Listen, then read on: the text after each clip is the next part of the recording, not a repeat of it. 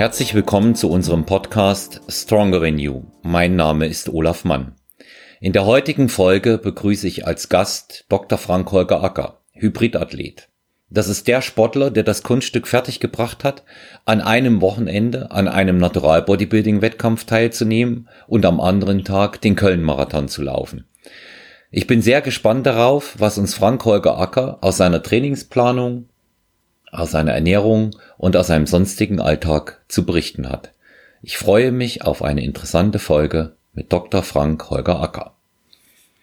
Hallo Frank, schön, dass du Gast in meinem Podcast Stronger Than You bist. Herzlich willkommen. Ja, hallo Olaf. Ja, wir haben, ich hatte es vorhin schon gesagt, eingangs mehrere Anläufe gebraucht, weil die Technik war uns zunächst nicht hold und dann waren andere Verpflichtungen, aber umso schöner, dass es heute klappt. Ich hatte dich in der Vorstellung hier auch wieder als Hybridathlet angekündigt, als den du dich auch selbst bezeichnet, der du ja auch bist, der also starke Ausdauerleistungen vollbringt, unter anderem Marathon läuft und der das äh, spektakuläre, für mich spektakuläre Kunststück fertiggebracht hat, an einem Wochenende an einem Natural Bodybuilding Wettkampf bei der GmbF teilzunehmen hier einen hervorragenden dritten Platz in der Männerathletik zu erreichen und am Sonntag darauf, also der Wettkampf war samstags, bist du den Marathon in Köln gelaufen. In der Rückschau heute, würdest du es nochmal machen? Boah, da fragst du mich ja jetzt was. Das ist, glaube ich, eine ungünstige Frage. Wenn du mich mhm. fragen würdest, ob es gesund und empfehlenswert ist, dann natürlich ein ganz klares Nein. Wenn ja. du sagst, ob ich es nochmal schaffen würde, ein ganz klares Ja. Ähm, aber warum sollte ich es nochmal machen? Das hm. war ja tatsächlich so ein bisschen eine Konstellation von Zufällen und äh, ausprobieren und selber ja auch mal schauen, was funktioniert. Ja, es ist eine Erfahrung gewesen. Mhm. Du, du lässt ja, du lässt ja diese beiden Dinge schon seit geraumer Zeit parallel laufen. Also sprich, du äh, erreichst starke Ausdauerleistung das durchs Laufen. Ich habe auch gesehen, aktuell streust du auch immer mal wieder äh, größere Runden mit dem Mountainbike ein.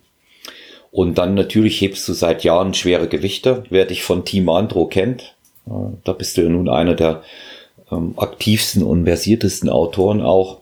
Der weiß auch, was du tust. Du hattest ja damals auch begleitend über dieses Wochenende, in dem du beides gemacht hast, Bodybuilding, Wettkampf und Marathon berichtet und ich kenne dich ja da vom Lesen schon länger und da bin ich eigentlich erstmal aufmerksam geworden darauf, ähm, was da war. Was, was bringt dich denn dazu, dass du sagst, ich will beides immer probieren und lass das gleichzeitig laufen? Mm, also ich mache das, wie du schon sagst, schon eine ganze Weile und so den Begriff Hybridathlet, der ist tatsächlich eher relativ neu. Äh, vielleicht kennt ihn der ein oder andere. Es gibt einen Amerikaner, der heißt Alex Fiada. Der nennt sich auch Hybridathlet und jemand anderes hat mir das erstmal irgendwann gesagt gehabt, hier, es gibt einen Typen, der heißt halt so und der macht genauso wie du halt, ich glaube, der macht Triathlon und Bodybuilding zusammen oder Powerlifting macht er. Ist aber auch sehr stark und vermutlich auch nicht natural, so wie er aussieht. Und ähm, so kam der Begriff Hybridathlet erst. Das Training selbst in der Form, dass ich schwere Gewichte hebe, wenn man so ausdrücken möchte und ja, ein Athletiktraining mache, Laufen, ähm, andere Sachen ja tatsächlich auch, äh, Ausdauersport, wie man es bezeichnen möchte, das läuft jetzt tatsächlich schon seit elf Jahren, zwölf Jahren inzwischen. Und dazu muss man sicherlich vielleicht verstehen, dass ich ganz ursprünglich mal aus dem Ringen komme. Das ähm, ging irgendwann 1998 los, also ist auch schon ein paar Jährchen inzwischen her. Und vom Ringen dann quasi zum Handeltraining gekommen, da dann zum Powerlifting gekommen, alles relativ in Anführungsstrichen einseitig noch gewesen und bin dann aber 2009 ich habe vorher schon ein bisschen rumstudiert gehabt, also mit äh, Ende 20 zur Polizei gekommen und hatte damals die Idee gehabt, beim SEK zu beginnen, also beim, beim Spezialeinsatzkommando, Sondereinsatzkommando. Und ähm, da ist so der Gedanke so ein bisschen geboren gewesen, dass man da ja auch eine gewisse Ausdauer braucht. Die verschiedenen SEKs der einzelnen Bundesländer haben unterschiedliche Ansprüche. Also wer Polizeibeamter ist in seinem jeweiligen Bundesland, der wird das ohne weiteres rauskriegen. Ansonsten, ich glaube, für Berlin kann man das auch öffentlich lesen. Da muss man einfach mal ein bisschen suchen. Ich will jetzt auch nicht zu sehr ins Detail gehen. Aber man braucht halt Kraft und Ausdauer, beides irgendwo zusammen. Hab mich selbst aber nie als reinen Ausdauerathleten gesehen, aber so kam das im Prinzip, dass man so beides miteinander verknüpft hat.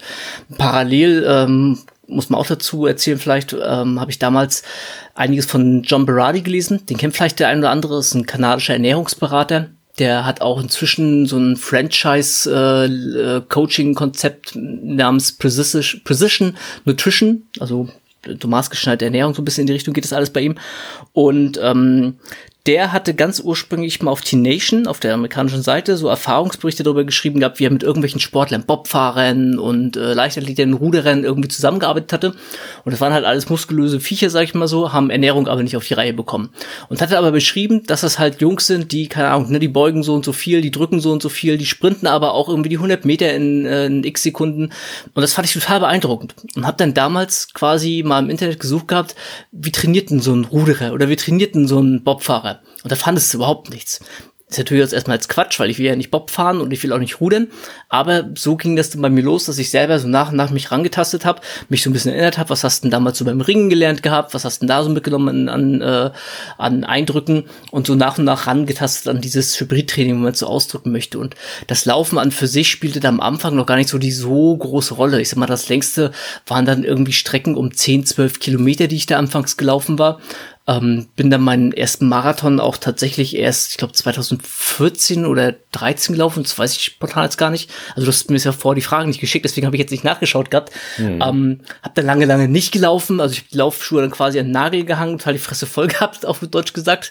Ähm, dann zwei Jahre später, glaube ich, nochmal Marathon gelaufen und dann ging es ja tatsächlich erst so ein bisschen so 2018, 2019 los mit diesem ähm, ja, mehrere Marathons laufen. Und äh, Köln, das muss man auch dazu sagen, ich bin in unter vier Stunden gelaufen. Das war jetzt aber nicht irgendwie der erste oder der zweite Marathon, sondern ich habe einiges an Marathon-Erfahrung da schon in den Knochen gehabt. Das war also nicht Knochen in Anführungsstrichen, also nicht im Sinne von tut weh, sondern im Sinne von Erfahrung. Ich bin in den, das muss ich nicht lügen, in den zwölf Monaten zuvor, also quasi in den letzten zwölf Monaten, jetzt von Köln aus gesehen, bin ich, glaube ich, 13 oder 14 Marathons gelaufen, alle unter vier Stunden und die wiederum allerdings auch äh, unter verschiedensten Bedingungen, die meisten nämlich davon im Ausland. Und dann nimmt man einiges an Erfahrungen mit äh, über ähm, die, die kannst, das kannst du dir nicht anlesen, sag ich mal so. Also ich habe dann unter mhm. anderem so einen Kram gemacht, dass ich, keine Ahnung, ich bin nach äh, an die Gold Coast, nicht in Bulgarien an die Goldküste, sondern Australien hingeflogen. Mit Zeitverschiebung sind das zwölf Stunden. Ähm, bin da hingeflogen, bin am nächsten Tag, also 24 Stunden Flug plus Zeitverschiebung, einmal geschlafen. Nächsten Morgen bin ich den Marathon in Australien gelaufen und bin dann wieder zurückgereist. So ein mhm. Kram habe ich unter anderem auch gemacht. Also das sind dann teilweise auch Grenzerfahrungen gewesen. Ja, da war Köln dann okay gewesen, sag ich mal so. Mhm. Zumal äh, in Köln konnte ich gut schlafen, da habe ich ein Bett gehabt, da war ich auch noch euphorisch vom dritten Platz bei der GmbF. Und das war tatsächlich eher so ein Zufall gewesen, dass ich ganz ursprünglich mich für Köln tatsächlich schon für die Marathon angemeldet hatte, hatte mir das Hotel schon gebucht und hatte dann gesehen gehabt, Mensch, die GmbF, die macht ihre Meisterschaft in Siegen, das ist gar nicht mal so weit weg. Und so Gewicht machen für Marathon, das macht ja auch Sinn, weil dann bist du ein bisschen schneller und guten Form war ich äh, so schon gewesen. Das heißt, ich musste jetzt nicht irgendwie 10 Kilo oder sowas abnehmen und habe mich dann quasi mehr oder weniger zwölf Wochen vorher entschieden, okay, test es mal ganz locker an, machst mal ganz locker Diät. Und ähm, hab sonst mein, mein Marathon-Projekt ganz normal weiterverfolgt gehabt, hab sonst genauso trainiert wie äh, immer, halt nur kleines bisschen weniger gegessen. Das hieß bei mir im Schnitt 2100 Kilokalorien die Woche weniger. Ganz entspannt wirklich, ganz stoisch auch das durchgezogen.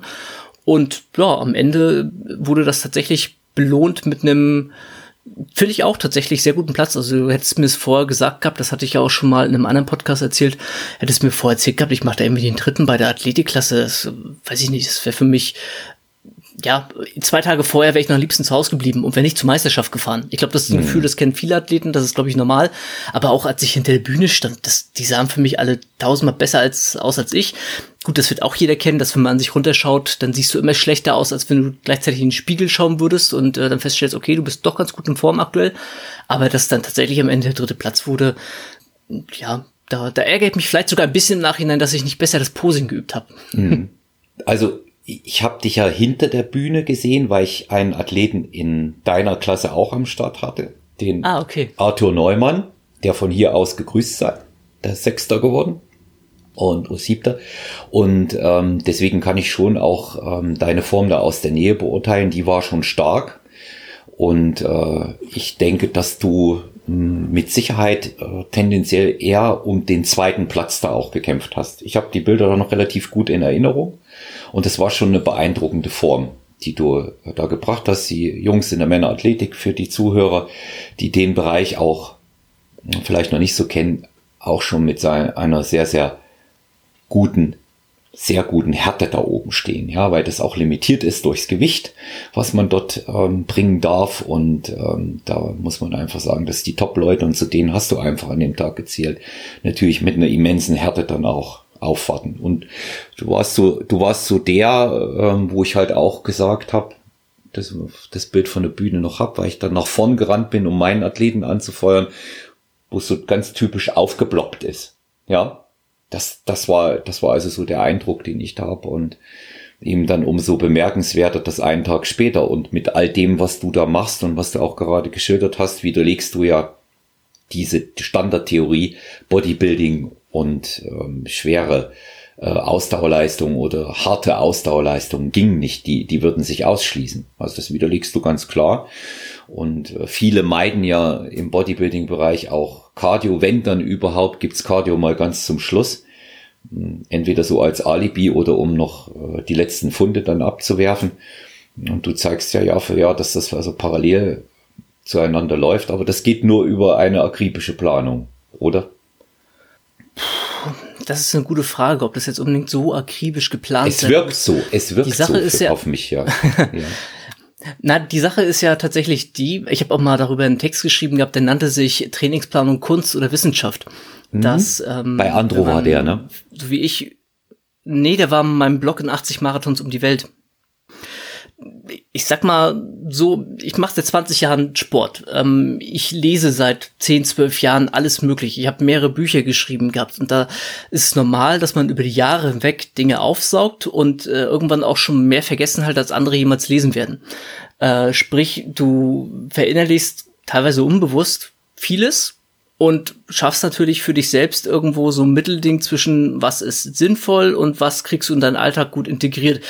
Äh, man probiert ganz viel aus und äh, ich glaube, es gibt nichts auf der Welt, was ich nicht schon ausprobiert hätte, äh, so bescheuert es teilweise ist und so so dämlich rückblickend ist vielleicht war, gerade was so Ernährung angeht. Da habe ich glaube ich auch alle Extreme durch, die es gibt ähm, in den letzten Jahren und vermutlich, also ich ich weiß immer wieder von Leuten, die auf mich zukommen und die mit dem Hybridtraining beginnen wollen und die ähm, Interesse auch haben, daran Ausdauerleistung und Bodybuilding oder Kraftsport miteinander zu verbinden, dass ähm, da viele Schwierigkeiten auf dem ersten, im ersten Moment bestehen, das Ganze umzusetzen, was aber wiederum dann oftmals am falschen Annahmen liegt, eben unter anderem wie sowas, wenn ich Ausdauersport mache, dann schrumpfen mir die Muskeln automatisch weg.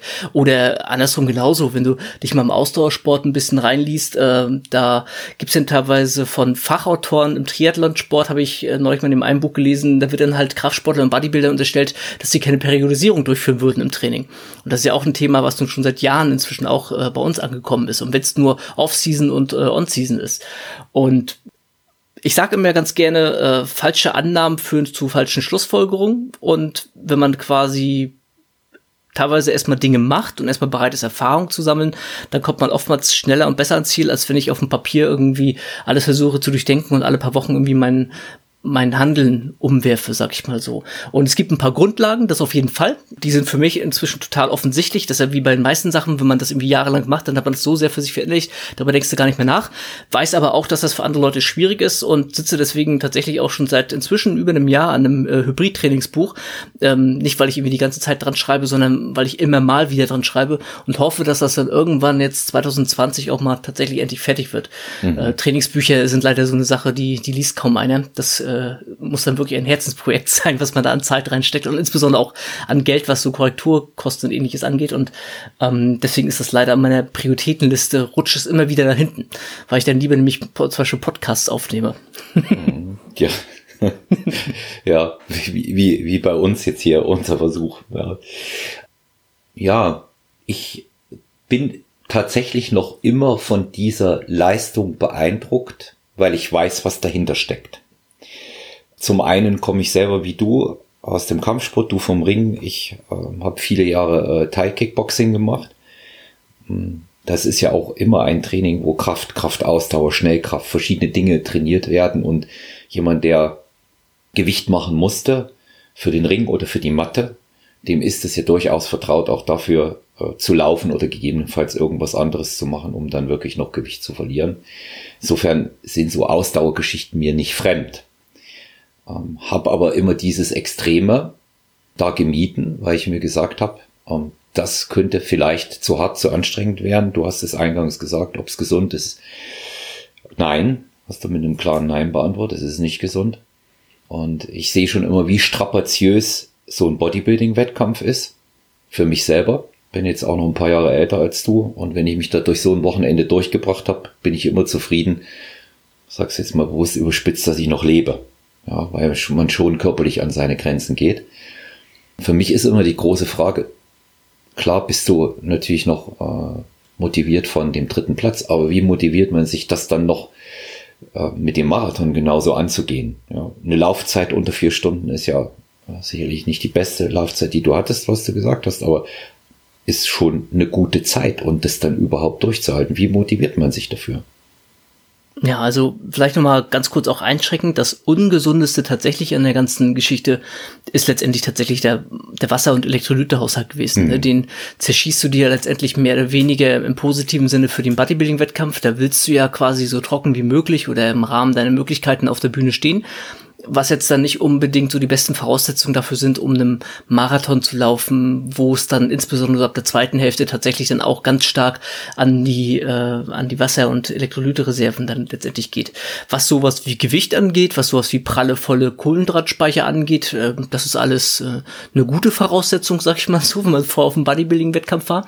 Ähm, letztendlich, was du im Marathonsport machst, dieses Carbloading, dieses äh, Superkompensation, Superkompensation der Kohlendrahtspeicher, die machst du ja wie gesagt auch im Ausdauersport und äh, wann betreibt man das effizienter als vor einem Bodybuilding-Wettkampf, wo man sich ja komplett leer macht und der Körperfettanteil so niedrig ist, wie es nur einem selber ähm, als, als möglich ähm, zur Verfügung steht in dem Augenblick, sag ich mal so. Also das heißt, die Rahmenbedingungen sind erstmal gar nicht so verkehrt. Das Ungesunde ist dann eben, wie ich gerade sagte, Wasserhaushalt, Herz-Kreislauf-System, da muss man echt aufpassen. Und die Motivation, ähm, ich sag mal, ich habe ja dieses Projekten, Anführungsstrichen, in 80 Marathons um die Welt. Das heißt, da ist schon mal so eine Grundmotivation da. Und dann bin ich immer gerne jemand, der tatsächlich gerne dazulernt und immer mal wieder auch mal neue Sachen ausprobiert. Und ich, also ich weiß nicht, ob du irgendwas kennst. Ich habe tatsächlich mal im Vorfeld und auch im Nachhinein mal geschaut. Mir sind keine Berichte bekannt. Ich kenne einfach niemanden, der an einem Tag auf einer Bodybuilding-Bühne stand, das halbwegs anständig gemacht hat und am nächsten Tag Marathon halbwegs anständig gelaufen ist. Kenne ich, ich auch niemanden. In der, in, der, in der Recherche genau. habe niemanden gefunden. Ich habe ganz bewusst, weil Berend Breitenstein meinte, hm, er kenne auch einen Athleten, der beides macht. Ja, das stimmt zwar, ähm, aber er hat es nicht so kurz hintereinander gemacht. Ne? Der hat viel Zeitraum dazwischen. Also niemand, da bist du der Einzige, der, der mir wirklich bekannt ist. Tatsächlich so. Genau, genau. Und ähm, deswegen ist das für mich so etwas, Neues dazulernen, sag ich mal so, und ähm, tatsächlich vielleicht auch eigene Grenzen austesten und ja, woher soll ich wissen, wo meine Grenze ist, wenn ich mich nicht ranteste? Mhm. Nicht jetzt blind hineinlaufen und dann, ne, sagen wir mal, über die Klippe und noch zehn Meter weiter und dann wundern, dass man den freien Fall gerät. Das ist, glaube ich, auch teilweise so ein bisschen das Problem tatsächlich bei vielen sehr überambitionierten jungen Sportlern, die in einen Wettkampf reingehen, dass sie ihre eigenen Grenzen entweder nicht einschätzen können oder nicht einschätzen wollen oder übersehen wollen, aber im Rahmen der Möglichkeiten schauen, was geht. Ich hätte zum Beispiel diesen Köln-Marathon, das muss man auch dazu sagen, ich bin die ganze Zeit, das mache ich normalerweise nie, die ganze Zeit äh, nach Herzfrequenz gelaufen, um die Herzfrequenz in einem niedrigen Bereich zu halten. Ähm, ich bin zwei Wochen vorher Berlin 330 gelaufen, das heißt, ich war vom Konditionslevel her auf einem, auf einem fitten Level, auf einem guten Punkt und hatte vorher auch schon mal anderthalb Jahre vorher Marathon, Powerlifting und Bodybuilding innerhalb von vier Wochen gemacht gehabt. Das heißt, das war mir jetzt auch nicht so, ich habe mich dran getastet an das Ganze, will ich damit ausdrücken. Bin ich einfach blind, so von heute auf morgen habe ich es einfach mal ausprobiert, sondern ich bin vor viele Marathons gelaufen. Ich war nicht das erste Mal auf der Wettkampfbühne. Ich habe nicht das erste Mal innerhalb kürzerer, kürzerer Zeit, sag ich mal so, einen Marathon und einen Bodybuilding-Wettkampf gemacht. Das heißt, ich konnte so ein bisschen schon mal einschätzen, wie reagiert mein Körper. Ich kann meine körperlichen Signale einschätzen und hätte eben auch, das habe ich ja gerade schon gesagt, den Köln-Marathon eben zur Not abgebrochen, wenn ich gemerkt hätte, es geht jetzt hier gar nicht und äh, das tut meinem Herz nicht gut oder ich muss aufpassen, dass ich mich nicht langfristig schädige. Mhm. Bin aber auch natürlich unvernünftig gewesen und bin die letzten zwei Kilometer nochmal durchgesprintet, als ich gemerkt habe, äh, ich halte hier eine Zeit von unter vier Stunden und wollte die mitnehmen. Also äh, auch das Alter macht nicht immer weise. Mhm. Ja. Aber wie gesagt, unter vier Stunden auch, auch beeindruckend, wer sich mit den Leistungen in dem Bereich da auskennt und sehr, sehr bemerkenswert. Das bedeutet ja im Umkehrschluss, dass du irgendwo immer etwas schneller als äh, zehn Kilometer pro Stunde gewesen bist bei dem Marathon. Ja, aber da muss man ja auch mal so sehen, ne? Die zehn Kilometer, die laufe ich äh, mit ein bisschen Training, wenn ich wenn ich es drauf anlege. Ähm, also ich bin heute zum Beispiel, ich habe heute bevor wir, oder als wir die Aufnahme machen jetzt hier, bevor wir das Ganze, bevor wir die Aufnahme begonnen haben, so rum, habe ich heute Morgen schon trainiert. Ich habe mein Push-Training gemacht gehabt mit schweren Kniebeugen, also einfach mal, mal Zahlenraum, wir jetzt nicht zum Angeben, damit man das mal in Relation sehen kann. Ich wiege um die 75 Kilo, ich habe heute 150 Kilogramm äh, fünfmal gebeugt, ähm, habe dann Oberkörper-Push gemacht gehabt, bin dann einen 10 Kilometer Lauf in 49 Minuten, glaube ich, ganz entspannt gelaufen. Das ist ein Tempo, da hätten wir auch beide telefonieren können miteinander. Und ähm, bin dann noch ein bisschen, konnte ausschwitzen und sitze jetzt hier vom Mikrofon. Das heißt, man muss auch immer das Leistungslevel sehen. Ich betreue zum Beispiel auch gerade jemanden, der auch gerne ans Hybrid sein Rand kommen möchte und sagt ihm auch jedes Mal, vergleich dich nicht mit mir und schau bitte nicht darauf, was ich mache und was für Leistungen ich mir an den Tag lege, sondern vergleich dich erstmal mit dir selber und schau, wo deine eigenen Schwerpunkte liegen müssen und wo du etwas verbessern musst. Und ähm, ich weiß jetzt gar nicht, wie ich darauf gekommen bin, aber das war mir nochmal eine wichtige Botschaft, dass man das in Relation sieht. Das heißt, so zehn Kilometer unter einer Stunde, das, das, das ist quasi so, als wenn äh, jemand ähm, ein 12% KFA erreicht. Es gibt Menschen, für die ist das erstmal ein sehr, sehr, sehr gutes Ziel. Das, da wollen die es erstmal hinkommen, aber das hat nichts mit Bodybuilding auf der Bühne zu tun. Nein. Und Nein. genau, und so ist es eben auch mit 10 Kilometer unter der Stunde laufen. Ne? Da wird es sicherlich hier Zuhörer geben, die sagen sich, das ist eine Leistung, die will ich erstmal erreichen. Das war auch bei mir durchaus einige Jahre in meinem Sportlerleben so, dass das für mich eine gute Leistung gewesen wäre. Aber ich mache das ja nun auch schon eine ganze Weile und dann verschieben sich Grenzen, was ja auch, glaube ich, gut und wichtig ist, gerade wenn man ambitioniert Sport betreibt. Also egal, ob ich auf die Bühne gehe, ob ich irgendwie Powerlifting-Wettkämpfe mache oder irgendwas anderes, ist, glaube ich, wichtig in jedem Lebensbereich, dass man immer besser wird und seine Grenzen für sich selbst verschiebt, aber eben auch Grenzen akzeptiert. Hm. Grenzen wird man eben auch nur dann austesten können oder verschieben, wie du sagst, wenn man sich auch neue Ziele immer wieder setzt. Ja. Ja. Und das finde ich, das finde ich persönlich auch einen wichtigen Punkt. Da habe ich jetzt äh, eine gute Überleitung für mein Projekt ähm, auch geschaffen. Ich hatte dir mal davon berichtet, als wir telefoniert haben. Ähm, Projekt 2021 2.0 für mich bedeutet, dass ich nächstes Frühjahr, ich gehe jetzt mal davon aus, dass ich alles, was wettkampfmäßig ähm, jetzt ansteht im nächsten Jahr, sich auch normalisiert und stattfindet. Wir leben ja immer noch äh, in Zeiten der, der Pandemie, deswegen muss man das immer mit der Vorsicht sagen. Aber mein Plan ist, nächstes Frühjahr, internationale deutsche Meisterschaft in Oldenburg, Masters 2 Bodybuilding. Und dann im Spätsommer, das ist Ende August, findet hier in der Nähe von München im Altmühltal bei Bayern-Gries der Altmühltal Triathlon statt. Da möchte ich über die olympische Distanz gehen. Also kein Ironman, das wäre für mich überhaupt nicht trainingstechnisch auch nur ansatzweise vorstellbar.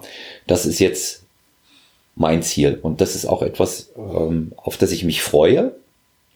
Ich jetzt auch ganz bewusst neue Wege gehe, dahin arbeite. Deine Leistung hat da keinen geringen Anteil. Ich habe mich dann bewusst mehr mit der Thematik beschäftigt, wie kann man Krafttraining und auch Ausdauertraining unter einen Hut bringen. Nun habe ich mir dann gleich mal drei Disziplinen ausgesucht sprich Schwimmen, Radfahren und Laufen, sehe da aber eine besondere Herausforderung, weil ich auch das lange in der Form nicht gemacht habe. Und dass es geht und gehen wird, bin ich mir ganz sicher, hat mir auch die Corona-Zeit gezeigt. Studios waren zu, also habe ich mein Cardio nicht mehr im Studio auf dem Ergometer gemacht, sondern bin nach draußen laufen gegangen und bin da immer besser geworden. Auch wenn die ersten vier, fünf Wochen eine reine Qual gewesen sind. Und ähm, jetzt gehe ich mal dort mit einer, mit einer Planung auch äh, ran in die nächste Zeit. Habe mich da auch mit ausreichend Literatur versorgt und bin mal gespannt, was rauskommt, was man da erreichen kann.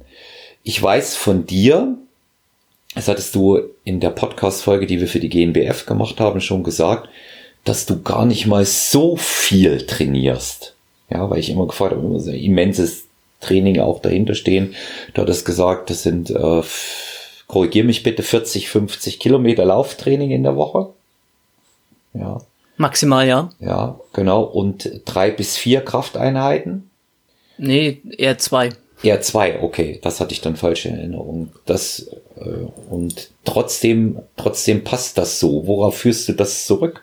Es funktioniert ja auch optisch, wenn man dich sieht einfach auf Effizienz und mhm. dass ich eben tatsächlich eben versuche, die Dinge miteinander zu verbinden, sag ich mal so. Also wenn ich sage zwei Krafteinheiten, das heißt für mich dann zweimal tatsächlich einen Tag schweres Beugen, an dem anderen Tag betreibe ich schweres Heben, dazu andere schwere Grundübungen. Ich habe so einen gewissen Pool an Bewegungen oder Übungen, die ich halt mit möglichst schweren Gewichten mache und ergänze das dann wiederum mit äh, einem normalerweise einer Trainingseinheit, äh, wo es in den Kohlendrahtstoffwechsel geht. Das heißt, das sind so Einheiten, wo ich innerhalb von 20 Minuten möglichst intensive Sachen mache, also aus wie Freeletics, wenn es einige kennen, ähm, Rudern auf dem Ergometer, äh, manchmal auch Laufen. Und ein Nüchternlauf und dann gibt's halt noch so eine Einheit, äh, die ich mal auch, auch mal ausfallen lasse, wo ich aber ansonsten so, ja, Conditioning sag ich dazu, wo ich versuche an meinen, an meinen wie sagt man dazu, an meinen Defiziten zu arbeiten, was so Mobility angeht, was vielleicht aber auch Core-Stabilität angeht, was, ähm, was einzelne Muskelbereiche angeht, wo ich vielleicht merke, beispielsweise beim Beugen, dass irgendein Muskel nicht genauso gut aktiviert wird wie der Rest und dann versuche ich da so ein bisschen aktiv dran zu arbeiten. Das heißt, äh, ich versuche tatsächlich ähm, die ja alles miteinander ein bisschen zu verknüpfen und äh, sinnvoll zu unterstützen gegenseitig. Mhm. Und mal ein ganz einfaches Beispiel vielleicht, damit es ein bisschen greifbarer wird. Wenn ich schwer beuge, dann äh, spare ich mir, das heißt, ich spare es mir vielleicht nicht unbedingt, aber das ist mehr oder weniger mein Ersatz dann zum Beispiel für sowas wie ABC-Läufe, die man ja im Laufsport normalerweise macht, um den Stützapparat äh, zu verbessern, um Muskelkoordination ver zu verbessern, um ähm, Explosivität in den Gelenken oder in, in den Muskeln und in den Sehnen auch zu verbessern. Und das brauche ich nicht, weil ich beuge schwer. So, das ist schon mal auch gut für meine Kniegesundheit im Sinne von, dass da der Knorpel gut Nährstoffe aufnehmen kann. Das ist also durchaus in gewisser Art und Weise ein präventives Training fürs Laufen. Mache das aber jetzt auch nicht im Rahmen eines Powerlifters, dass ich da irgendwie 20 Arbeitssätze mache, sondern in der Regel arbeite ich mit einem bis maximal drei Arbeitssätzen.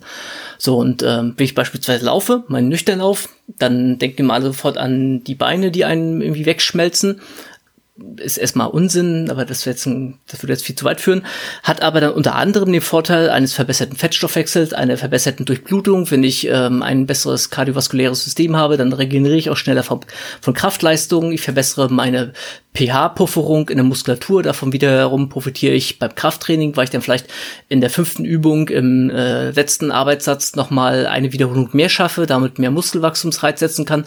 Also eins kommt tatsächlich zum anderen und so eine Ängste wie äh, Katabolismus und keine Ahnung was, das muss man über die Ernährung letztendlich steuern. Da geht's dann rein in sowas wie Defizitstunden, Kalorienbilanz, äh, dass man eben einfach schaut, dass man insbesondere nach Trainingsleistung oder nach langen Trainingseinheiten auch dann entsprechend isst und nicht nur äh, hungert oder sonst irgendwas, sondern halt äh, an so einem nüchternen Lauftag, wie ich dann morgens, sonntags gelaufen bin, ist das halt auch meist ein Tag, da esse ich dann auch meine, was weiß ich, 4.000, 5.000 Kilokalorien. Wie gesagt, ich wiege 75 Kilogramm. Ja. Ähm, bin also jetzt auch kein irgendwie 120 Kilo Athlet oder sowas, sondern ist ja entsprechend den Tag auf, weil da verbrauche ich ja auch viel. Und ähm, also es geht jetzt, wer sich dafür mal ein bisschen interessiert, auch so mit Grafiken und alles, weil das sonst alles ein bisschen sehr abstrakt ist, das weiß ich, der kann einfach mal in mein Buch, äh, wie man in Form kommt und diese Held reinschauen, da habe ich das mal ausführlicher tatsächlich alles beschrieben. Mhm. Gut, gut. Also jetzt gar keine Schleichwerbung sein oder nein, sowas, nein, aber gut. es gibt einfach das, das wollte ich Es gibt aber Sachen, die sind halt kompliziert. Ja, das wollte ich sowieso ansprechen. Du hast ja, wie du selber sagst, auch Bücher geschrieben. Du veröffentlichst äh, regelmäßig äh, Texte da auch bei Team Andro, machst das schon seit vielen Jahren und äh, ich kann auch meinen Zuhörern sagen, dass was Frank-Holger Acker schreibt, ist immer lesenswert, es ist immer interessant und äh, das sind ganz vielschichtige Themen, ja, die du da beackerst. Ich finde das äh, auch total spannend, was du da für eine Bandbreite da im Bereich Sport und Ernährungswissenschaft äh, hast und mir gefällt das sehr, sehr gut und dieses Buch, was du da angesprochen hast, sicherlich äh, sehr, sehr lesenswert, weil es einfach auch darum geht, wie du, wie du mit der Thematik da umgehst, auch eine Form mal zu halten. Ja, und äh, das, das ist ja auch noch ein wichtiger Faktor. Das ist auch eine Sache, die ich als Coach oft gefragt werde. Ja. Wie, wie halte ich meine Form, wenn ich sie dann habe? Das ist ja dann, das ist ja dann auch immer ein, ganz anderer Punkt. Ja, in, Form kommen kann jeder. Runterhungern, ja, das, das kriegst du, ja. kriegt bei jedem hin. Das, ja. äh, das, der Trick ist in Anführungsstrichen in Form so zu kommen, dass man sie danach halten kann. Ganz genau, ja, dass da nicht viel nach oben oder unten ist. Ja. Genau. Und ähm, das ist, das ist ja auch etwas, was ich jetzt über die Jahre gelernt habe. Jetzt mit knapp 52, in ein paar Wochen bin ich dann 52. Ich habe einfach auch gemerkt, dass ich für mich beispielsweise der Unterschied auch zu früher, dieses, äh, dieses Biking, dieses Hochfuttern, dass sich das überhaupt nicht lohnt. Ich schaue, dass ich höchstens sechs, sieben Kilo über meinem letzten Wettkampfgewicht bin als Lateralathlet.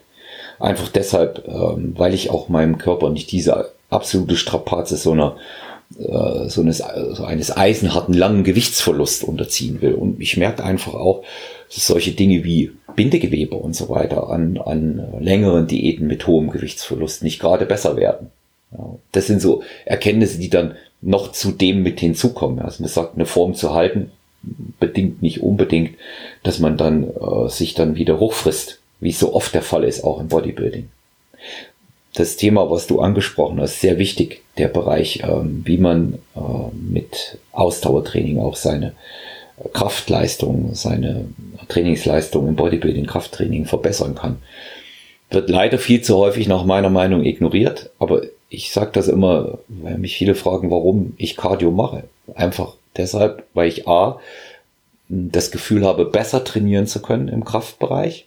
B, kann ich noch etwas mehr essen, was mir auch da wiederum zugutekommt. Und du hast ja jetzt ähm, viele andere Sachen noch angeführt, wie äh, dass man äh, eine optimale Verwertung auch äh, der Nahrung hat, dass man ganz besondere Geschichte, wie man das gegenseitig auch unterstützt, Kniebeugen und Laufen, die äh, Versorgung von Nährstoffen in den entsprechenden Gelenken und, und, und. Also äh, ich denke, dass der Bereich noch viel zu oft vernachlässigt wird. Ja, viele, viele Leute das auch äh, sicherlich aufgrund dieser vorgefestigten Meinungen, die man da auch liest, dieser Internetmythen, wie ich es immer sage, hm, einfach auch so halten, ja, und dann in dem Bereich nichts tun. Du hast äh, gesagt, du beugst 150 Kilo fünfmal, du wiegst selbst circa 75 Kilo, ist also das Doppelte deines Körpergewichts.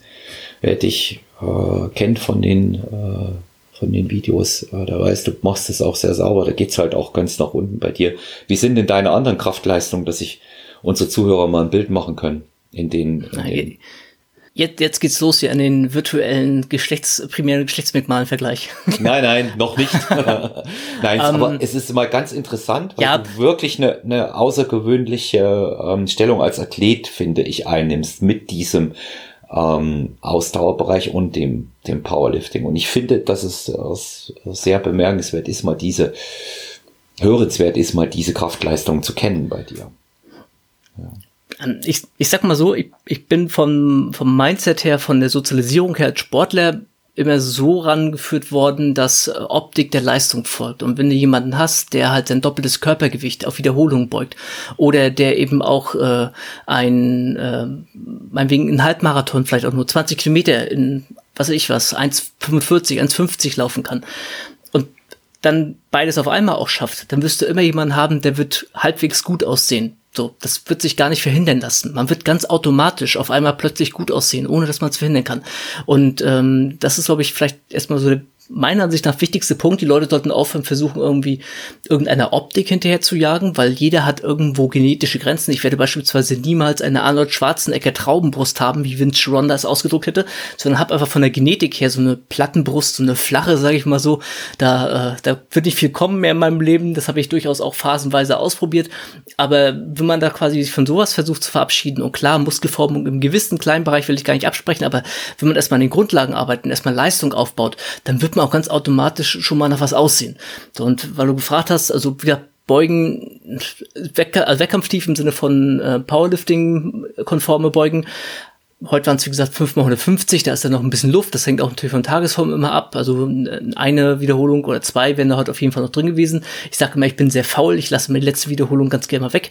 Ähm, beim Kreuzheben da, beug, da hebe ich im Training auch maximal arbeite ich da eigentlich mit 180, meist sogar mit weniger, sondern arbeite da ganz gerne mit einem Wattmesser. Das ähm, dient dazu, dass man die Geschwindigkeit der Handel misst und letztendlich eben mit weniger Gewicht äh, schauen kann, ob ich mein Kraft-Leistungslevel halte, ob die Aktivierung der Muskulatur weiterhin passt und gut ist. Ja, dann muss man sowas ja auch immer sehen, das sind so meine, meine Hauptübungen, sag ich mal so, mit denen ich ins Training einsteige und dann ist ja schon rein theoretisch alles andere, was ich danach mache, mit Vorbelastung. Also nach dem Kreuzheben kommt zum Beispiel in der Regel praktisch immer Klimmzüge und da mache ich im Aufwärmsatz 20 Klimmzüge mit Körpergewicht, da sind aber noch locker welche drinne und mache danach halt mit, ähm, mit Zusatzgewichten halt welche. Aber unter anderem mache ich die eben, weil Aufwärmsatz, zum zweiten eben um Wirbelsäule äh, lang zu ziehen, sag ich mal so, um die zu entlasten, nachdem ja beim Kreuzheben die Stauchung stattgefunden hatte. Auch das gehört für mich so zum synergetischen Effekt, dass man versucht, beides zusammenzuführen. Oder beispielsweise beim Rudern bevorzuge ich Varianten, wo man irgendwie bei Croc Rows, falls der eine oder andere es kennt, äh, mit leicht vorgebeugtem Rücken rudert. Also Kurzhantelvarianten in der Regel, entweder eine angepasste Gorilla-Row-Variante äh, oder eine angepasste Kurzhantel-Rudern-Variante, weil das wiederum einen positiven Effekt aufs Kreuzheben hat, dort eben die Leistung im oberen Rücken verbessert wird. Und so versuche ich das alles miteinander zu verknüpfen. So, und ähm, Bankdrücken ist bei mir schon immer total Mist gewesen. Da ähm, drücke ich tatsächlich auch im Training oft nur mit, ich mache das wenn kein Powerlifting-Wettkampf ansteht und dieses Jahr ist aktuell wegen Corona nichts mehr geplant bei mir. Im Wettkampf drücke ich 100 inzwischen. Ähm, war früher auch nicht viel besser, aber ich habe mir vor ein paar Jahren mal den Trizeps abgerissen, den rechten. Und ähm, da geht inzwischen, äh, da werde ich niemals gut drin werden und mache entsprechend im Training, um, drücke ich mit 60, 70 Kilogramm mal rum, manchmal 80 auf Wiederholung. Also wirklich total lächerliche Gewichte, was das angeht. Dips bin ich ein bisschen besser. Ja, und dann geht es dann so in Sachen rein, ähm, wer es einschätzen kann, Freeletics Aphrodite mache ich unter 15 Minuten, äh, Rudern, Konzept 2, 5000 Meter ruder ich in 18,30 normalerweise. Das ist eine ganz okay Zeit für mich. Äh, geht auch ein Tick schneller oder ein Tick langsamer. Ähm, Laufen hatten wir schon gesagt gehabt, im Halbmarathon schaffe ich äh, unter 1,40 zu laufen. Marathon, meine Bestzeit, dass ich dreimal unter 3,30 gelaufen bin. Äh, das sind so die, die Sachen, die für mich von Bedeutung sind, sag ich mhm. mal so. Und es gibt sicherlich auch andere sportliche Leistungen, in denen man auch gut werden kann, die auch cool sein können, äh, die man auch als, als äh, Leistungsmesser für einen selber nehmen kann, ob man, ob das passt. Aber das sind so Sachen, die ich mache. Ich sag mal, ich sag zu mir selbst zum Beispiel, wenn ich eines Tages nicht mehr schaffen sollte, 200 Kilogramm zu heben, dann werde ich langsam alt. Das heißt, ab und an äh, überkommt es mich mal, dass ich im Training dann doch eben 200, 210 auf lege und einfach mal schaue, wie oft kriege ich die gehoben und dann äh, passt das mit meinem Ego wieder und dann kann ich ganz normal vernünftig weiter trainieren. Äh, aber ansonsten ja, kontinuierliche Leistungsfähigkeit, versuchen gesund zu bleiben, das ist, glaube ich, alles wichtiger als irgendwie fünf Gramm mehr oder weniger auf der Handel oder fünf Kilogramm mehr ja. oder weniger. Das sehe ich genauso wie du und es spricht ja nichts gegen den einen oder anderen Ego-Satz alle drei Monate. Den kann man dann schon mal machen. Ja. ja. Das, dass man und ähm, vielleicht sich, wirklich auch ja. nochmal was, was wirklich tatsächlich meiner Ansicht nach wichtiger ist, ist eben nicht der Vergleich mit anderen, weil das wird äh, Hebelverhältnisse spielen da mit rein, da spielt sowas wie Alltag rein, da spielt auch sowas wie Tageszeit mit rein, wann man trainiert, Biorhythmus des Körpers. Das alles sind Faktoren, die tatsächlich eine Bedeutung haben. Beispielsweise die Ansteuerung der Muskulatur ist nachmittags besser als äh, vormittags. Und wenn ich jemand bin, der irgendwie immer nur morgens trainiert, dann werde ich tatsächlich vom Leistungsvermögen her ein bisschen schlechter abschneiden, als wenn ich jedes Mal abends trainieren würde, über Wochen und Monate weg vor allem auch. Und das glaube ich, das ist das Wichtigste, sich an sich selbst zu orientieren und zu schauen, bin ich selbst besser geworden. Und besser werden heißt in dem Fall eben auch einfach nur sowas wie eine Wiederholung mehr oder im Optimalfall, wenn man sich sowas wie ein Wattmesser holt, kriege ich es schneller hin. Drücke ich die fünf Wiederholungen mit Gewicht XY, vielleicht diesmal eine 0,01 äh, Millisekunden schneller oder sowas. Und äh, auch das kann besser werden heißen. Aber da geht's dann tatsächlich schon extrem ins Detail und ähm, ja, die meisten sollten erstmal an den Grundlagen arbeiten, sag ich mal so. Und Grundlagen heißt für mich so, was weiß ich, einmal doppeltes Körpergewicht beugen, ähm, zweifaches, zweieinhalbfaches vielleicht einmal heben können, so eine Sachen laufen können, irgendwie zwei Stunden am Stück, da rede ich gar mal irgendwie von, von Strecken, aber so, dass man zwei Stunden am Stück durchhält oder auch mal wegen Radfahren mit einem sehr zügigen Tempo zwei Stunden, ohne dass ich gleich vom Rad drunter kippe. Das wären erstmal so Grundlagen, dass ich so eine grundlegende Kraft habe. Und das wird auch jetzt, das soll keiner aus dem Latschen kippen und sich denken, da bin ich ja weit weg von entfernt, das arrogante Arschloch, was erzählt er hier? Sondern ähm, das sind auch Sachen, die, die erreicht manch einer eben dann auch erst nach Jahren. Und es gibt Leute, die legen sich beim Bankdrücken unter die Bank und drücken 100 Kilo aus dem Stand. Und dann gibt's Leute wie mich, die haben halt jahrelang gebraucht, um irgendwie mal 100 Kilogramm das erste Mal zu drücken. Und so ist beim Laufen und bei anderen Sportarten genauso. Jemand, der ein Talent hat, der läuft einen Marathon ohne Training in drei Stunden 30. Mhm. Und andere wie ich müssen sich sowas erarbeiten. Also man sollte deswegen immer im eigenen Rahmen arbeiten, niemals zu viel mit anderen vergleichen. Mhm. Also auch, das ist auch das, was ich Klientinnen und Klienten von mir im Personal Training weitergebe. Das ist ganz gut, wenn man Orientierungshilfen hat. Die sind mitunter sehr nützlich, aber sich nicht zu stark mit anderen vergleichen. Bei Wettkampfathleten sage ich das sowieso. Ja, also da sollte man nicht allzu viel auf äh, Bilder, Fotos von anderen geben, sondern sich wirklich auf sich konzentrieren, erstmal bei sich sein, seine Leistung dort bringen und du hast es vorhin auch sehr schön gesagt, wenn die Leistung passt, dann kommt auch die Optik nach. Ja. Das ist, wenn ich schwere Gewichte hebe und eine einigermaßen vernünftige Ernährung bringe, dann wird sich das auch auf meine Optik niederschlagen. Das ist ganz klar. Und das ist nun in anderen Sportarten, äh, sage ich mal, nicht viel anders. Wenn ich äh, dort meine Hausaufgaben erledige, sprich Training, Ernährung, dann wird auch meine Leistung unterm Strich passen. Und wenn man sich das bei dir jetzt so anhört, unter 3,30 äh, Marathon gelaufen, das ist natürlich auch schon äh, im Hobbybereich sehr, sehr beachtlich. Dein, deine Line ist ja quasi in 80 Marathons um die Welt, hast du gesagt? Mhm. Ja.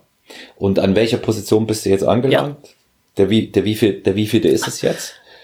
Das ist ja der Erdumfang, um den es da geht, nehme ich an, ne? Nee, nee, um 80 Marathons. Es gibt ja diese, dieses Geschichte, Märchengeschichte, das ist ja in 80 Tagen um die Welt. Mhm, diese, Und, diese ähm, Reise, ja, mit Phidias Fork. Ja, genau. Ja. Mhm. Ganz genau. Und das Ganze ging eigentlich tatsächlich so los, dass ich äh, Hannover war, glaube ich, das dritte Mal Hannover gelaufen und dachte mir dann, ich war noch niemals in meinem Leben in New York gewesen und wollte nach New York mal reisen und dachte mir, verknüpfst es doch einfach mal mit dem Marathon. Der New York Marathon, das ist ja auch so einer von diesen Big Five, falls man davon schon mal gehört hat. Das sind halt fünf große Marathons, die Majors, sagt man dazu, ähm, die halt auch sehr beliebt sind und man kommt da auch so ohne weiteres gar nicht inzwischen mehr rein. Und dachte mir, du bist noch nie in New York gewesen, verbindest mit Marathon, siehst du viel von der Welt. Und in der Vorbereitung für den New York Marathon, das war wie so bei Inception mit dem Kreisel, vergleiche ich das immer. So der Gedanke ist quasi gewachsen, der ist gekeimt und wurde immer weiter gegangen.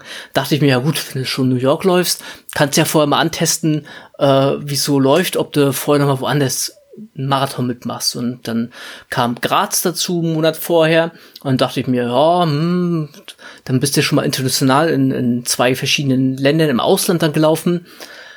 Warum läufst du nicht noch mehr Marathons? Und oder warum machst du nicht ein gleich ganzes Projekt denn draus? Und mhm. so startete das dann letzt nee, vorletztes Jahr, vorletztes, oh, letztes Jahr, oh, die Zeit vergeht so sehr, vorletztes Jahr, 2018, mhm. im August 2018 mit einem Blog, der heißt auch 80 Marathons um die Welt.de und ähm, da habe ich dann quasi wohl meine Beweggründe geschrieben, als auch eben die ganze Marathonreise ja, dargestellt. Und auch das ist etwas, das ist gewachsen. Ich bin dann quasi zwei Monate vor New York den Kassel-Marathon gelaufen, bin dann zwei Wochen später nach Österreich geflogen. Das heißt, ich habe erstmal geschaut, wie vertrage ich so ein Verreisen vor einem Marathon.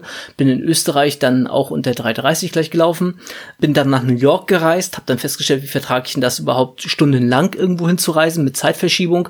Und so wuchs das mit der Zeit. So, und dann gab's halt immer wieder Projekte. Ich bin dann quasi letztes Jahr um diese Zeit innerhalb von, ich glaube, es waren acht Wochen vier Marathons gelaufen. Also habe da auch mal geschaut, wie vertrage ich das, mehrere Marathons hintereinander zu laufen, wie stecke ich das weg. Ähm, bin dann, wie gesagt, Australien gewesen mit 24 Stunden Anreise und Zeitverschiebung und allem drum und dran und habe geschaut, wie vertrage ich sowas. Bin in Köln gelaufen, um zu gucken, wie vertrage ich sowas. Und so kam halt eins zum anderen. Mhm. Und äh, bin jetzt bei 21 Marathons. Also mhm. alle unter vier Stunden gelaufen auch. Bin aber inzwischen auch, also am Anfang habe ich tatsächlich noch so ein bisschen mir selber in Anführungsstrichen Druck gemacht, dass man das, dass ich ganz gerne bei vier Stunden bleiben würde. Und äh, es gab da immer mal wieder sehr harte Läufe, sowas wie Australien war extrem hart, Luxemburg war hart gewesen. Da bin ich quasi am Morgen, der ist um 17 oder 18 Uhr ging der Lauf los. Da bin ich morgens in dem Flieger, bin nach Luxemburg geflogen, bin dann quasi ins Hotel meine Sachen abgelegt, bin zum Start gegangen, bin bei brüllender Hitze losgelaufen, man lief dann in die Nacht hinein, ist dann mit kaltem Schweiß äh, am Körper quasi nochmal die letzten ein, zwei Kilometer fast bergauf bloß gelaufen in Luxemburg. Da hat jemand sehr viel Humor gehabt bei der Streckenplanung und äh, da halb tot angekommen, sag ich mal. Wir treiben es gerade sehr, aber so ungefähr. Und das waren halt immer eine immer andere Erfahrung und gerade so Erfahrung, das ist etwas. Ähm, du machst ja auch schon sehr lange Sport. Erfahrung, das ist A, etwas, das kann einem keiner nehmen und B ist es auch nichts, das kannst du dir nicht anlesen. Und ähm, gerade wenn es dann eben in ganz spezielle Bereiche rangeht, da kann dann vielleicht jemand von erzählen und da kann man vielleicht einen Eindruck von haben und man kann so ein bisschen sich darauf einstellen, auf was lasse ich mich hier ein. Aber letztendlich selber zu erleben und selber quasi auch wahrzunehmen, was passiert denn da, das ist halt nochmal eine ganz andere Geschichte. Und ja, das 80 Marathons um die Welt, das war einfach so von der Begrifflichkeit her, fand ich das ganz, ganz catchy, so als, mhm. als, äh, als Phrase, sag ich mal so. Und ja, wie gesagt, der Blog ruht jetzt auch seit Anfang des Jahres, unter anderem eben wegen Corona, aber auch weil ich Anfang des Jahres ähm, eine Verletzung hatte, mit der ich mich ein bisschen rumärgern musste, was auch auch das ist ein Lernprozess immer wieder. Ähm, also in den 20 Jahren, die ich Sport mache, war ich, glaube ich, dreimal ernsthaft verletzt. Nie wirklich durchs Training, sondern entweder durch einen Unfall oder durch äh, irgendwas Unverschuldetes, was auch dann sehr doof und, und nervig ist. Und jeder, der schon mal ernsthaft verletzt war und seinen Sport nicht ausüben konnte, wie er es gewohnt war, vor allem auf heute, von heute auf morgen nicht, der wird auch wissen, das geht auch auf die Psyche auf eine gewisse Art und Weise. Und auch sowas lernt man dann eben. Auch das ist ein Prozess. Und ähm, so kam ich zum Beispiel auch zum Fahrradfahren, habe auch wieder dazugelernt. Vorher bin ich nicht mit dem Fahrrad gefahren. Jetzt äh, kann ich locker meine 70 Kilometer runterradeln und habe sowas wie Koppeleinheiten halt kennengelernt. Das ist aus dem Triathlon, wirst du sicherlich dann schon kennen, wenn du mhm. jetzt mit dem Triathlon ja. starten willst. Ähm, da trainiert man halt eben die, unter anderem den Umstieg vom erst Lau Fahrrad fahre ich und dann laufe ich plötzlich, weil das äh, gerade am Anfang schon ein bisschen ungewohnt sein kann. Und ja. äh, auch da habe ich wieder was für mich persönlich Neues dazugelernt, was gut ist und mich als Sportler tatsächlich weitergebracht hat. Ja. Das, du sprichst das ganz wichtiges Thema an. Das ist einfach die Erfahrung. Das ist auch, äh, das sind Dinge, die kann man sich nicht anlesen. Es gibt natürlich immer ein ganz gutes Gerüst durch das, was man äh, jetzt in, in Medien oder in Büchern findet. Äh, die, die, die grundsätzliche Problematik ist aber die, dass ich selber erfahren muss, damit ich weiß, wie es geht. Ja. Und ähm, dann kommt noch was anderes hinzu. Und äh, du hast das gerade mit der Verletzung angesprochen. Und ich glaube, äh, das ist auch äh, so eine Sache, die man erstmal dann durchhaben muss. Ich habe leider schon mehrere Verletzungen gehabt im Rückenbereich. Und damit muss man mental klarkommen, hast du auch schon angesprochen. Und dann kommt noch eine ganz andere Geschichte. Man muss dadurch auch lernen, wie man bestimmte Sachen vermeidet, die vielleicht die Ursache sind dafür und die dann dadurch auch gar nicht mehr gehen. Ja, gibt gibt einfach bestimmte Übungen, die gar nicht mehr gehen. Na? Und äh, in, dem, in dem Sinne habe ich also auch mein Training umstellen müssen, aufgrund der Rückenverletzung aus den äh, vergangenen Jahren. Und in der Zwischenzeit habe ich beispielsweise gemerkt, dass, was ich vorher nicht wusste, dynamische Bewegungen meinem unteren Rücken besser tun als statische. Ja. Und äh, so ist jetzt zum Beispiel Sumo-Kreuzheben wieder bei mir drin. Ich dachte über Jahre, das wäre ein Problem, aber ich merke, dass es besser wird dadurch. Insofern äh, lernt man immer dazu. Auch die, die Verletzungen sind eine Lektion. Ja, was ist denn bei dir in dieses Jahr geht nun nichts, aber in Sachen Bodybuilding geplant? Willst du noch mal auf die Bühne? Peilst du was an? Puh. ich sag mal, der Start in, bei der GmbF, das war relativ spontan. Das war jetzt nicht irgendwie ein langer Masterplan, den ich gehabt hatte. Äh, ich war ja anderthalb vorher bei der NRC mal gestartet und äh, noch früher, 2011 meine ich was gewesen, war ich auch schon mal bei der NRC gestartet. Einfach weil das war für mich vor, vor der Haustür gewesen und äh, wenn ich weiß nicht, ob ich extra nach Siegen gefahren wäre, wenn ich nicht in Köln die Marathon gelaufen wäre, ehrlich gesagt. Ich war da, was das angeht, sehr faul, extra hinfahren zu müssen irgendwo. Zumal ich mir ja auch nichts ausgerechnet habe oder irgendwie da gar keine. Ich habe es ja für mich gemacht immer. Und wenn man doch mal äh, was machen möchte, dann möchte man ja auch na, besser werden. Das klingt immer total doof, weil das kannst du nicht beeinflussen. Gerade beim Bodybuilding ist ja viel Tages- und auch Stundengeschäft. Aber da wird man schon mal was ausprobieren wollen oder zumindest bestätigen wollen, dass das äh, gut lief. Und ähm, ja, das ist tatsächlich eine schwierige Frage. Aktuell ähm, plane ich gar nichts. Ähm, ich hatte zwischenzeitlich ganz kurz mal geliebäugelt damit, eventuell jetzt im Herbst 2021, 2020 es nochmal zu versuchen. Das war aber auch vor Corona schon alles. Ähm, habe das dann für mich aber auch abgehakt, weil das ich habe mich auch nie als Bodybuilder gesehen oder verstehe mich auch überhaupt nicht als Bodybuilder. Und ähm, ich sag mal, ich habe eher sportliche Ziele, wie dass, wenn ich in zwei Jahren 40 werde, bei den Masters, beim Powerlifting, auf der deutschen Meisterschaft ähm, ein vernünftiges Ergebnis hinlegen kann. Oder dass ich halt meine 80 Marathons in brauchbaren Ergebnissen weiterverfolgen kann.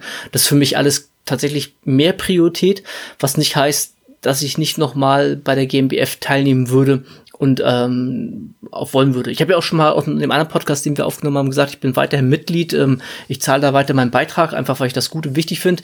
War ja auch äh, dann letztes Jahr im Dezember äh, bei der zur Dopingkontrolle besucht worden. Das war eine Überraschung, aber für mich auch eine positive Überraschung in dem Sinne, dass ich das äh, gut fand und äh, auch mal interessant fand, wie das alles abläuft, am eigenen Leibe quasi zu erfahren. Und da sehe ich das mindestens unterstützenswert, eben sein Geld reinzustecken und weiterhin Mitglied zu bleiben. Und damit halte ich es mir ja auch ein bisschen offen, sag ich mal so. Die GmbF erlaubt ja auch tatsächlich relativ spontane Anmeldungen, in Anführungsstrichen spontan. Ich glaube, bei der DM konnte man sich sogar eine Woche oder zwei Wochen vorher. Zwei anmelden. Wochen vorher ist Anmeldeschluss, ja. Genau, und äh, ich hatte mich ja auch knapp zwei Wochen vorher erst angemeldet gehabt.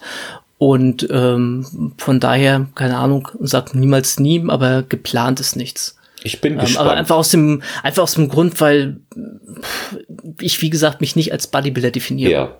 Ja. Aber ich bin gespannt. Also es, äh, ich finde es gut, weil du hast da noch, nicht nur nach meiner Meinung, gute Figur da abgegeben. Die Klasse passt ja auch zu dir, das hattest du ja schon mal erläutert, auch wegen des Gewichtslimits. Ja, du, ja, sag ich mal, schon eher Probleme haben wirst, mehr bringen zu müssen, um, um äh, da eine Chance zu haben. Deswegen Männerathletik, die äh, passt auch zu den, ja, alle dort äh, sehr, sehr schlank, sehr hart, sehr definiert, aber noch schlankeren Athleten und wo gesagt, ich, ich passe gar nicht mehr. Also ich darf ja mit meinen 1,74 dann am Wettkampftag war es 1,73,5, da hat mir der ja. Wasserhaushalt ein bisschen Streich gespielt und die Bandscheiben zusammengedrückt.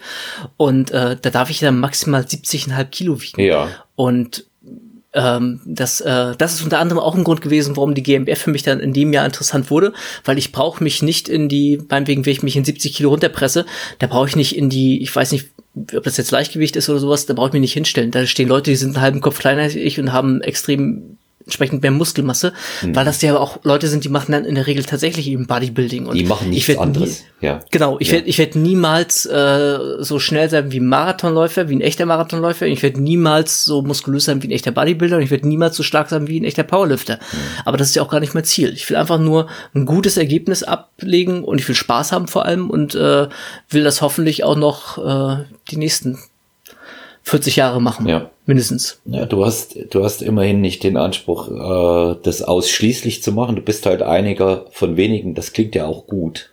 Einer von wenigen, der beides kann. Ja.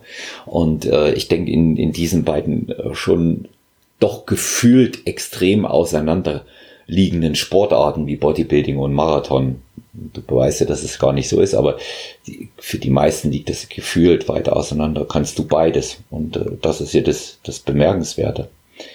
Ähm, Frank, lass uns mal zu dem kommen, was du, der eine oder andere, der wird jetzt sich schon fragen, wofür hat er denn noch Zeit, wenn er ähm, Marathon läuft und dafür trainiert, Powerlifting trainiert, arbeiten muss er auch noch. Du hast Familie, du hast ein, ein Kind.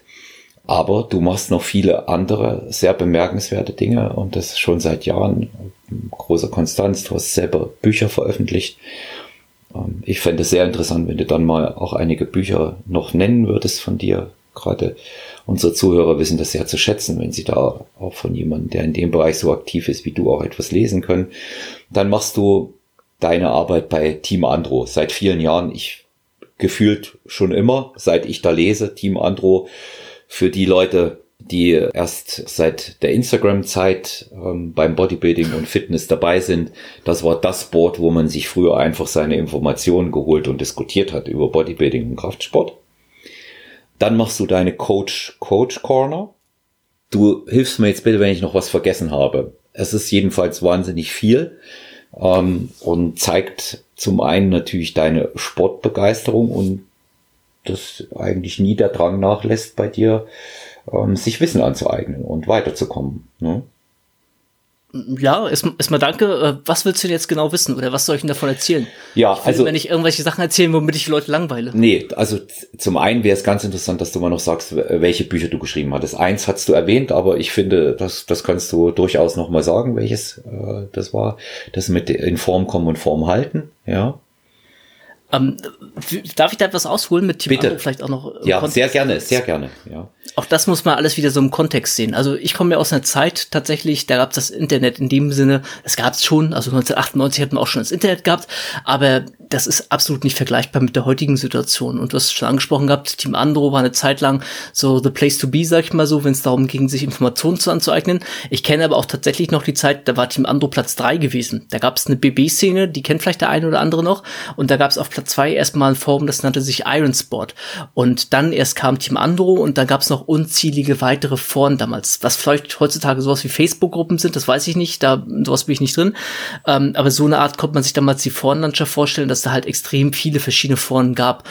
Und bin dann Damals habe ich ähm, im Powerlifting wettkampfmäßig begonnen gehabt, 2000, ähm, also habe da schon ein paar Wettkämpfe gemacht gehabt und bin dann 2006 durch Zufall auf Team Andro gekommen und hatte damals meinen allerersten Text, also vor 14 Jahren inzwischen, meinen allerersten Text geschrieben, der nannte sich der Kraft-3-Kampf. Und da gab es damals einen Beutel Eiweiß dafür und der kam nicht online. So, und ich dann den geschrieben, so nach dem Motto, äh, war irgendwas schlechter daran, soll ich irgendwas ändern, war das irgendwie doof, ich will jetzt auch nicht das Eiweiß irgendwie einfach nur abzocken und dann äh, hau ich ab. Und dann meinten die, nee, wir haben einfach keinen, der uns die Texte online stellt.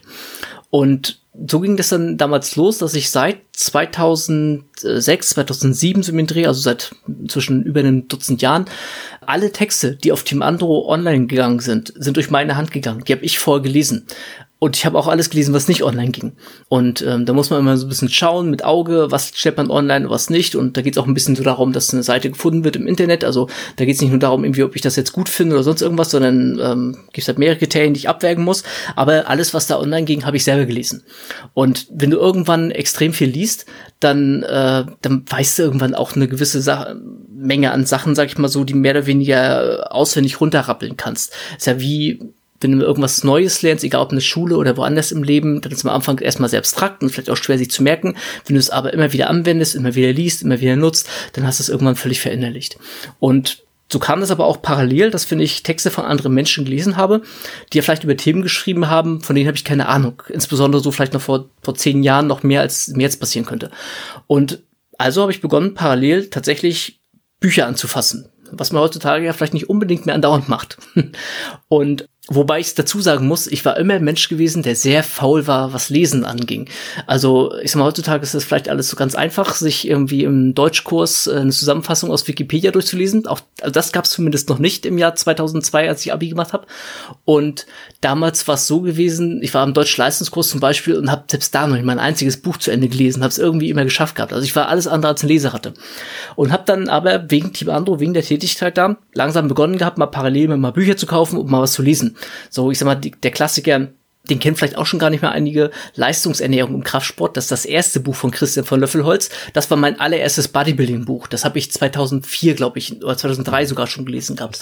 Damit ging es tatsächlich auch, ja. los. Hm. Genau, also die Älteren werden es auf jeden Fall kennen. Später ja. hat er Ernährungsstrategien im Kraftsport geschrieben, was mhm. immer noch ein Dauerbrenner ist. Das war aber davor noch sein Buch gewesen. Und so ging das im Prinzip los, dass ich mich so, äh, ich habe sehr viel vom Novagenix Verlag gelesen. Das war ja äh, oder ist immer noch ein Verlag, der sehr spezialisiert auf die Bodybuilding-Szene ist. Der Klaus Ahrens macht das seit gefühlt einen Milliarden Jahren.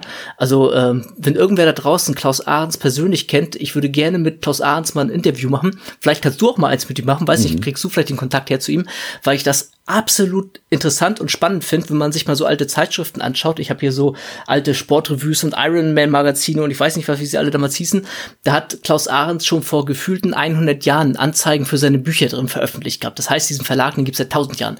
Das sind aber auch in Anführungsstrichen so äh, catchy Themen wie äh, Superkniebeugen und Bankdrücken der Weltmeister und sowas. Äh, also jetzt vielleicht nicht unbedingt so das wissenschaftlichste, sag ich mal so, aber ein guter Mix. Auch ein Jürgen Giesing, den vielleicht der eine oder andere kennt, der äh, Professor für Sportwissenschaften ist, hat seine ersten Bücher beim Novagenix Verlag veröffentlicht oder Christian Zippel, ähm, den vielleicht auch einige kennen. Und äh, bin dann Müller quasi auch, vom Novagenix ja. Genau, ja, ja auch, ja. ja. Natural Bodybuilding, glaube ich, hieß aus dem Buch. Genau, ne? genau, ja. Genau. Vom, äh, vom Bären Breitenstein habe ich tatsächlich damals die ersten Bücher gelesen, fand mhm. ich ganz mhm. witzig. Er hat ja in dem Podcast mit euch beiden äh, auch so ein bisschen über seine ersten Bücher erzählt gehabt und hat er ja auch gesagt gehabt, da hat er so und so viele von verkauft. Und da dachte ich, ja, Berend, auch ich habe welche damals von dir gelesen und gekauft. Also sowohl die Bodybuilding-Küche als auch sein, äh, sein Trainingsbuch habe ich damals gelesen gehabt. Und dann ging es aber immer weiter so ins ähm, Anführungsstrichen fachlichere. Dann ging das so über den Riva Verlag. Ähm, sag mal, das ist so, ja, teilweise zwischen sehr verwässert, was sie, glaube ich, vom Profile haben, empfinde ich zumindest, teilweise sehr casual. Ähm, ging es dann irgendwann halt in die Richtung, dass ich dann halt ähm, vom zum Thieme Verlag und äh, englischsprachige Literatur halt gelesen habe, die dann tatsächlich sich eher so an Medizinstudenten, an Biologen und ich weiß nicht was gerichtet hat. Aber das war auch ein Prozess gewesen. Ich bin nicht irgendwie eingestiegen mit den dicken Biochemie-Wälzern und habe versucht gehabt, Bodybuilding zu verstehen, indem ich mir auf anschaue, was auf zellulärer Ebene passiert. Das ist also ein Fehler, den heutzutage einige machen, dass sie glauben, weil sie verstehen, was in der Petrischale passiert, dass sie äh, daraus sofort verstehen, was im Körper passiert. Das sind äh, komplexere Sachen. Und ab dann begonnen gehabt 2015. Ich habe mich äh, kurz vorher parallel neben meinem eigentlichen Beruf, also ich bin Polizeibeamter eigentlich, das hatte ich ja schon angedeutet mhm. gehabt, ich parallel selbstständig gemacht und bei der Selbstständigkeit ist es so, dass man, es gibt sogenannte Scheinselbstständigkeit. Das heißt, wenn du nur einen Auftraggeber hast und der zahlt dann keine Sozialabgaben für dich, dann ist das äh, eine Scheinselbstständigkeit und du musst verpflichtend dann Sozialabgaben zahlen. Das ist eigentlich ein Schutz für den Arbeitnehmer. Für mich war es scheiße im ersten Augenblick, weil auf Deutsch gesagt ich dann erstmal gucken musste, wo kriege ich denn jetzt noch Geld her? Das ging mir nämlich gar nicht irgendwie großartig ums große Geld verdienen oder sowas, aber ich musste jetzt einen anderen Auftraggeber noch herbekommen, neben Team Andro. Und habe dann begonnen gehabt, ich habe zu der damaligen Zeit Soziologie und Kommunikation bereits unterrichtet gehabt, was wiederum daran liegt, dass ich nebenbei studiert habe und promovierter Soziologe und Kriminologe bin. Ähm, habe dann Seminare für mein erstes Seminar war zum Thema Supplement. Das war 2015 gewesen. Im Januar oder sowas 2015 habe ich ein allererstes Seminar vor zehn Leuten gegeben gehabt. Ich habe es auch gar nicht größer gemacht, ganz bewusst. Äh, für einen Apfel und ein Ei damals äh, Teilnehmergebühr. Den ganzen Tag ging das zum Thema Supplemente und habe darüber dann Geld eingenommen. So, und dann ging das weiter von Supplement-Seminaren zu Ernährungsseminaren. Und in diesen Ernährungsseminaren habe ich dann wiederum gemerkt gehabt, Mensch, Leute stellen mir immer wieder die gleichen Fragen. Es sind immer die gleichen Probleme. Irgendwann äh, hatte ich da quasi so ein Acht-Stunden-Konzept, was ich locker runter erzählen konnte, weil es immer das Gleiche war. Und wenn eine Frage kam, dann konnte ich schon sagen, warte mal noch fünf Folien ab, dann kommt das gleich. Und habe dann festgestellt, es ist eigentlich immer das Gleiche. Und äh, es war dann für mich irgendwann langweilig, wenn ich immer das Gleiche erzähle, weil wer immer nur das Gleiche macht, entwickelt sich nicht weiter. Hab dann also gedacht gehabt, alles klar, schreibst jetzt einfach mal alles runter, guckst mal, wo du landest. Und ganz ursprünglich war das eine Idee gewesen, ähm, war ich damals äh, mit Damian Mijakowski, ich weiß nicht, ob den einen oder anderen kennt, der macht Ace Sports. Zwischen ähm, die Plattform selbst betreibt er nicht mehr so viel, aber das war langsam auch eine Plattform gewesen, wo wissenschaftliches Wissen aufgearbeitet wurde. Hatte ich ganz ursprünglich überlegt gehabt, mit ihm zusammen ein Buch zu machen. War auch auf ihn zugetreten und er hat auch Lust drauf gehabt. Hab dann aber irgendwann selber gemerkt, okay, du hast jetzt hier schon so viel zusammengeschrieben, das ist schon ein Buch für sich. Und das war dann damals äh, Ernährung für Kraftsportler, Intermittent Fasting 2.0 was äh, Inzwischen, glaube ich, habe ich es in der sechsten Auflage draußen. draußen. Das heißt, ich habe immer mal wieder auch äh, Sachen ergänzt oder wenn neue Fragen kamen, das nochmal geupdatet. Und das Buch selbst kam zwar 2016 bereits raus, ist aber immer noch auf dem neuesten Stand, einfach aus dem Grund, weil ich es halt immer wieder äh, update. Und der große Unterschied ist, bei mir ging es nämlich damals so, es gab kein Buch, wo ich gesagt habe, das kann ich blind als Praktiker empfehlen, wo sowohl Wissen vermittelt wird, was durchaus auch ein bisschen in die Tiefe reingeht, als auch eben einen gewissen praktischen Hintergrund hat. Und das ist eine große große Kritik, die ich persönlich an dem Klassiker von Christian von Löffelholz sehe, dem Ernährungsstrategien im Bodybuilding und Kraftsport. Das ist halt ein 300 Seiten Schinken. Und ähm, ich komme aus, äh, aus der Wissenschaft. Und äh, in der Wissenschaft hat sich längst der Gedanke durchgesetzt, dass äh, viel Papier produzieren kein Anzeichen von Qualität ist, sondern eigentlich man eher versuchen sollte, so wenig wie möglich oder so wenig, ja, so wenig wie möglich zu Papier zu benötigen, um so viel und dicht wie möglich an Informationen zu verpacken. Und empfand das Buch tatsächlich immer sehr praxisfern und zu aufgebläht. Das ist eine sehr persönliche Meinung, die muss man auch nicht teilen. Das kann man auch über meine Bücher sicherlich behaupten. Oder gibt es auch Leute, die das vielleicht so sehen. Und wollte aber einfach was haben, was ich blind empfehlen kann. Und so ist es tatsächlich aus der Schnapsidee.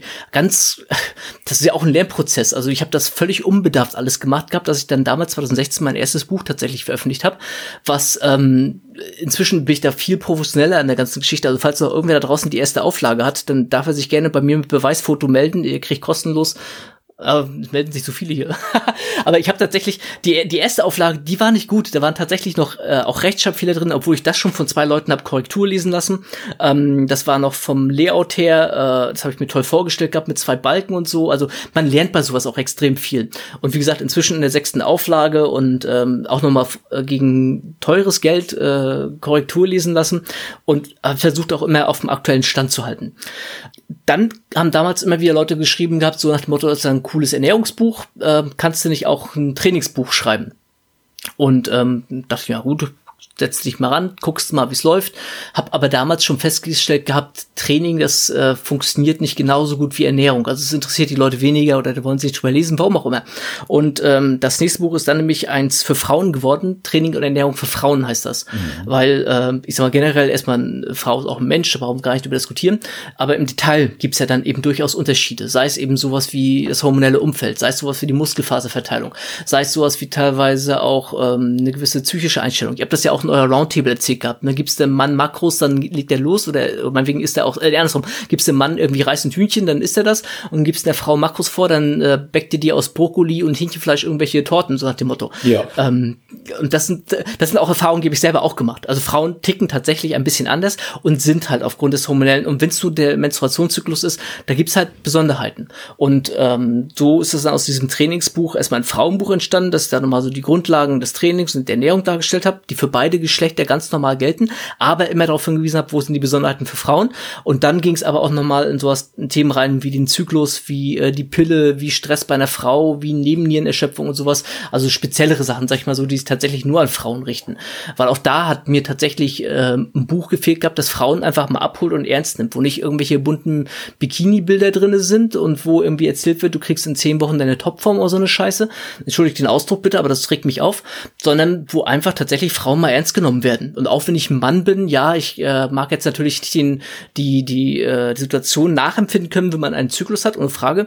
Aber auch das habe ich nicht irgendwie aus der Theorie herausgemacht, sondern ich habe halt vorher Helene Fiedler ähm, über anderthalb Jahre hinweg betreut gehabt und habe mit ihr ja auch, äh, habe sie zur Gesamtsiegerin in der Bikini-Klasse beim DBFV gemacht, natural was auch für mich dann eben ein Erfahrungsprozess war. Und sie war nicht die erste Athletin, die ich hatte. Das heißt, ich habe erstmal Damen auf die Wettkampfbühne gebracht gehabt. Und da muss ich auch dazu sagen, das mache ich jetzt nicht mehr. Ich betreue keine Frauen mehr im Wettkampfbereich aus verschiedenen Gründen, weil das sch schwierig ist. Frauen sind seid bis mir nicht böse, liebe Damen, anstrengender in der Wettkampfvorbereitung. Und gerade für sowas brauchst du aber ja auch einen Coach. Und das krieg ich nicht geleistet. Das ist für mich dann, weil ich auch mich beim Coaching so stark dann mit rein investiere, dass äh, das geht auch zu sehr auf meine Nerven. Dann bin ich irgendwann auch ein Wrack und da hat dann die Athletin auch nichts von. Aber so kam das Frauenernährungsbuch, da habe ich den Trainingsteil nochmal ausgekoppelt. Also wer jetzt hier als Mann sagt, das interessiert mich auch, der kann mal schauen nach Training für Kraftsportler. Und ähm, was ich schon sagte, Trainingsbücher, das verkauft sich nicht so, das hat entsprechend sich auch bemerkbar gemacht. Hab dann noch ein Buch rausgebracht, das nennt sich Biohacking ähm, für Bodybuilder und Kraftsportler. Da geht's um 66 kleine Tipps und Kniffe aus den Bereichen Training, Ernährung und Lifestyle, die man so leicht anwenden kann, die teilweise kleine Game Changer sind, im Sinne von, dass sie einen kleinen Unterschied machen können, auch immer einen großen. Und äh, das letzte Buch kam jetzt letztes Jahr äh, 2000, ja, fast, ich habe Weihnachten verpasst, äh, irgendwie kurz nach Weihnachten, äh, kurz nach, ja, kurz nach Weihnachten, kurz vor Silvester.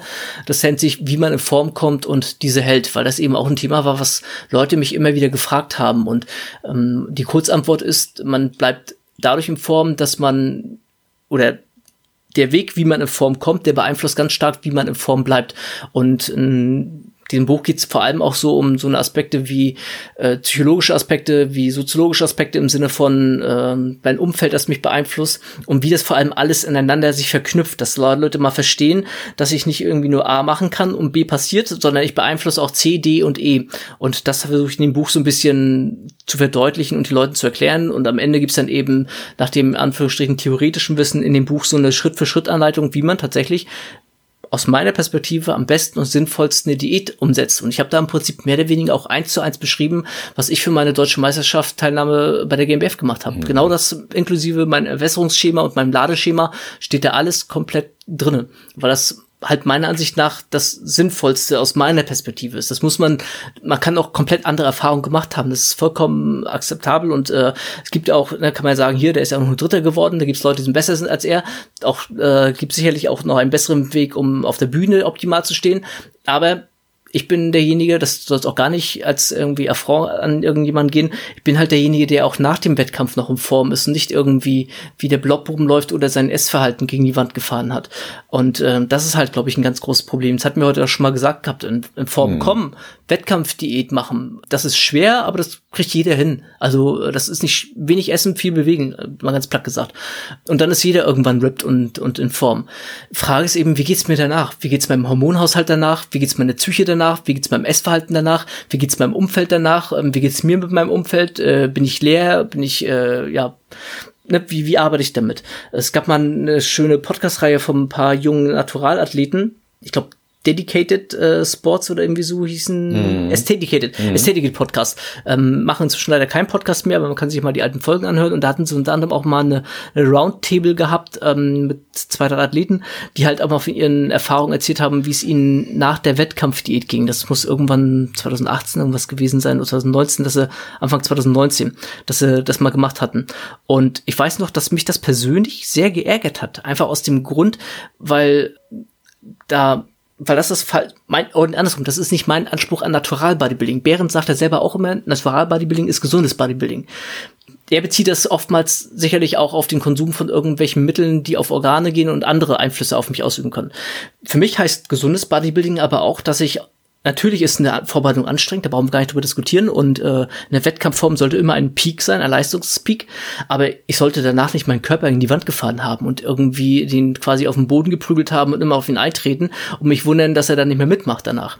Und ähm, deswegen bedeutet für mich eben gesundes Bodybuilding auch, dass ich mental gesund bleibe und Hormonell so gut es geht gesund bleibe. Irgendwann, wenn eine Diät zu lange geht, und du hast ja selber auch schon die Massephasen angesprochen gehabt, wenn die Diät irgendwann viel zu lange geht, dann fahre ich meinen äh, Hormonspiegel irgendwann gegen die Wand. Das ist gar nicht verhinderbar.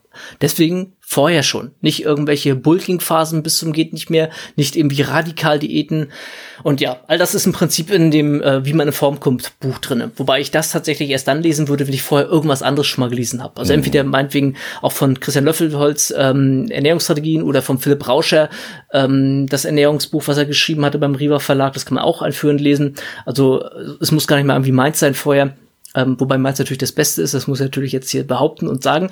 Äh, aber ich bin auch immer ein Freund davon, egal zu welcher Thematik man was lesen möchte, immer zwei, drei Bücher von verschiedenen Autoren sich zu kaufen, weil diese zwei, drei Autoren, die werden Schnittpunkte miteinander haben.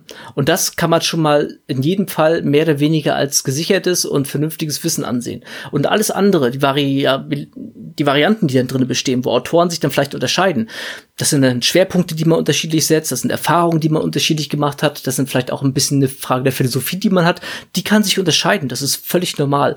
Und da sollte man für sich dann den besten Weg finden. Ich sag gar nicht irgendwie, dass das, was ich mache, der beste Weg für alles, ähm, aber das ist ein Weg, den man ausprobieren kann und aber auch abwägen sollte durchaus gegenüber andere Sachen. Jo. So, das äh, ja. war jetzt ein sehr langer Monolog. Nein, nein, nein, nein. Ich fand, jemand wach. Ich fand das, ich fand das sehr wichtig und sehr interessant. Ähm, möchte auf zwei, drei Punkte noch eingehen. Mal, äh, was du gesagt hast, mehrere Autoren lesen, gemeinsame Schnittmengen finden, feststellen. Ich ergänze nochmal individuelle Anpassungen vornehmen. Ja, da wird man schon sehr weit kommen, was das Ganze angeht. Dann nochmal um dieses. Äh ja, wobei, wenn ich dich, wenn hm, ich ganz bitte? kurz eingrätschen ja. darf, gerade gerade die individuellen Anpassungen macht das am Anfang nicht. Lass das. Macht mhm. stumpf erstmal, was da steht und äh, was derjenige, also insbesondere wenn man noch nicht Erfahrung gesammelt hat. Weil das meinte ich eben auch so mit Erfahrung ist kein Privileg. Wenn man Erfahrung hat, natürlich dann individuell anpassen, insbesondere wenn man schon mal ein bisschen was ausprobiert hat. Aber ansonsten erstmal stumpf machen. Das sage ich auch immer bei Team Ando, bei unseren kostenlosen Coaching-Aktionen. Das mache ich ja nun auch schon seit, ich habe über ein Dutzend kostenlose Programme betreut und äh, die sind für jedermann verfügbar zu allen möglichen Zielen. Und ich sage den Leuten immer wieder, wenn du hier bist und aus irgendeinem Grund dieses Programm in Anspruch nehmen willst, dann bist du auf dem Kenntnisstand, dass ich sagen würde, mach das erstmal stumpf durch, sammel Erfahrung. Im schlimmsten Fall weißt du, wie du die nächsten 50 Jahre nicht trainieren willst oder wie die 50, nächsten 50 Jahre dich nicht ernähren willst. Äh, und auch schlechte Erfahrungen sind gute Erfahrungen im Sinne von, dass man daraus lernt und ähm, wie soll so eine Bewertung von schlecht und gut überhaupt erst stattfinden, wie ich nicht irgendein Gradmesser habe dafür. Hm. Entschuldige. Nee, nee, das, äh, das hätte ich dann noch ergänzend gesagt, individuelle Anpassung vornehmen, wenn du eben auch ein paar Erfahrungen hast, wer immer roh in diese ganze Geschichte reingeht, ähm, da bin ich sowieso der Meinung, ähm, ändert viel zu schnell seine Strategie. Das merkst du ganz oft bei jungen Trainierenden, wie viele Trainingspläne sie in relativ kurzer Zeit in geringer Abfolge hintereinander ausprobieren. Anstatt einfach mal einen Plan auch durchzumachen, bei dem sie herausfinden, ob er funktioniert. Und äh, weil du das vorhin auch nochmal angesprochen hast mit diesen äh, Biking-Phasen und diesem äh, gesunden Training, halte ich für essentiellen Faktor. Ja, also es geht ja auch darum, gesund zu bleiben und nicht dann mit 10, 15 Kilo Übergewicht herumzulaufen. Ähm, Athlet von mir, den ich im vergangenen Jahr bei der österreichischen Meisterschaft, bei der ANBF, bei der internationalen äh, erster Wettkampf war, das von ihm auf den zweiten Platz führen konnte. super Form gehabt, super Verfassung, dann auch noch bei der deutschen. Ähm, den habe ich jetzt wieder getroffen und der lag doch sage und schreibe 17 Kilo über Wettkampfgewicht. Und da ist einfach so der Punkt, wo ich jetzt sage, da muss man angreifen. Wir haben dann auch wieder unsere Zusammenarbeit aufgenommen und gesagt, jetzt gehen wir erstmal auf ein erträgliches Maß dort herunter, weil ab einem bestimmten Punkt mehr Gewicht, mehr Körperfett bringt es einfach nicht mehr. Ja, und das ist genau. Der, der Punkt ist ja 17 Kilo, ne? Ja. Da wachst du ja nicht morgens auf und bist aus Versehen der Marshmallow-Geist. Das nee, ist ja das, nichts, das kommt was nicht, heute auf morgen passiert. Das kommt nicht und, über Nacht, ja. Genau. Und, und das hat ja nichts mit damit mit Hunger und und sonst irgendwas zu tun, sondern da ist irgendwas, äh, da ist auch psychisch dann irgendwas nicht mehr ganz ja, im, im Graden. Und das, das ist wichtig, da Notbremse zu ziehen, beziehungsweise noch wichtiger, versuchen gar nicht erst in diesen Punkt zu kommen. Und ähm, ich will vielleicht auch noch mal ganz kurz noch mal, entschuldige bitte, dass ich unterbreche, nur ich will halt nicht falsch rüberkommen. Ich will hier nicht wie, wie der Klugscheißer, so nach dem Motto, der irgendwie allen erzählt, wie sie es richtig machen sollen. Ich weiß selbst, wie das ist, äh, ähm, Mist zu bauen, seinen Körper gegen die Wand zu fahren. 2011 damals, die erste Vorbereitung war deutlich zu lang. Die meisten Fehler, vor denen ich warne, die habe ich selber mal irgendwie begangen. Aber man muss nicht jede Scheiße selber machen und die Erfahrung sammeln. So zwei, drei Sachen im Leben, die kann man, da kann man gut drauf verzichten, sag ich mal so. Oder äh, man kann auch gleich es richtig machen. Und äh, ja, das, also das vielleicht nur nochmal, mir ist es ganz wichtig, dass das nicht irgendwie so rüberkommt, dass ich hier alle belehren möchte und meine irgendwie alles besser zu wissen. Nein, ich hätte das gar nicht so aufgefasst und gar nicht, gar nicht so gesehen, weil ich finde das äh, sehr wichtig, dass man solche Themen immer wieder anspricht. Das ist, wenn man für einen sauberen Sport eintritt und sagt, ich bin Naturalathlet, das ist das eine und das ist auch sehr, sehr gut. Das ist ja unser beider Statement auch hier auf der anderen Seite, aber eben auch für ein gesundes Training. Und Gesundheit hat für mich eben auch damit zu tun, dass ich mich nicht in die eine oder andere extreme Richtung ständig überfordere. Irgendwann werde ich dort auf jeden Fall die Zeche zahlen und das im negativen Sinne. Ja, und du sprichst die psychische Problematik an. Oft reicht es aus nach den Wettkämpfen. Natürlich hat man Hunger, natürlich will man sich etwas gönnen. Gerade im Bodybuilding-Bereich will man einfach auch Dinge essen, auf die man vorher verzichtet hat, ganz bewusst. Aber oft reicht es aus, einfach mal dieselbe Disziplin beim Nein sagen an den Tag zu legen, einige Tage nach dem Wettkampf. Und dann hat man das auch unter Kontrolle. Ja, das ist auch so mein Erfahrungswert.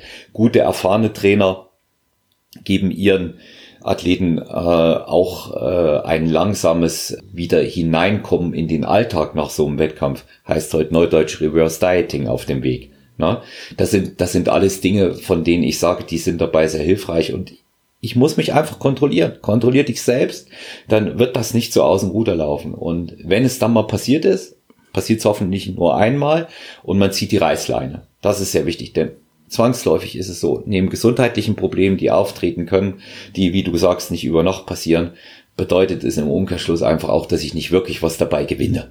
Ich gewinne nichts, ja. wenn ich mehr wiege. Ja?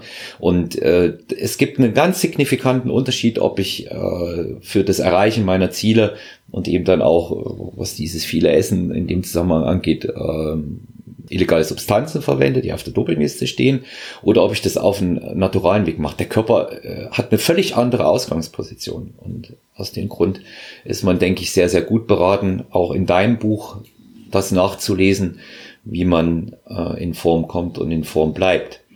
Jetzt hatte ich noch die Coach Coach Corner angesprochen. Ja, darf ich dir vorher vielleicht noch mal ganz kurz noch mal deinen Gedanken aufgreifen und Bitte. widersprechen oder zumindest eine andere Sichtweise ja, äh, gerne. darstellen?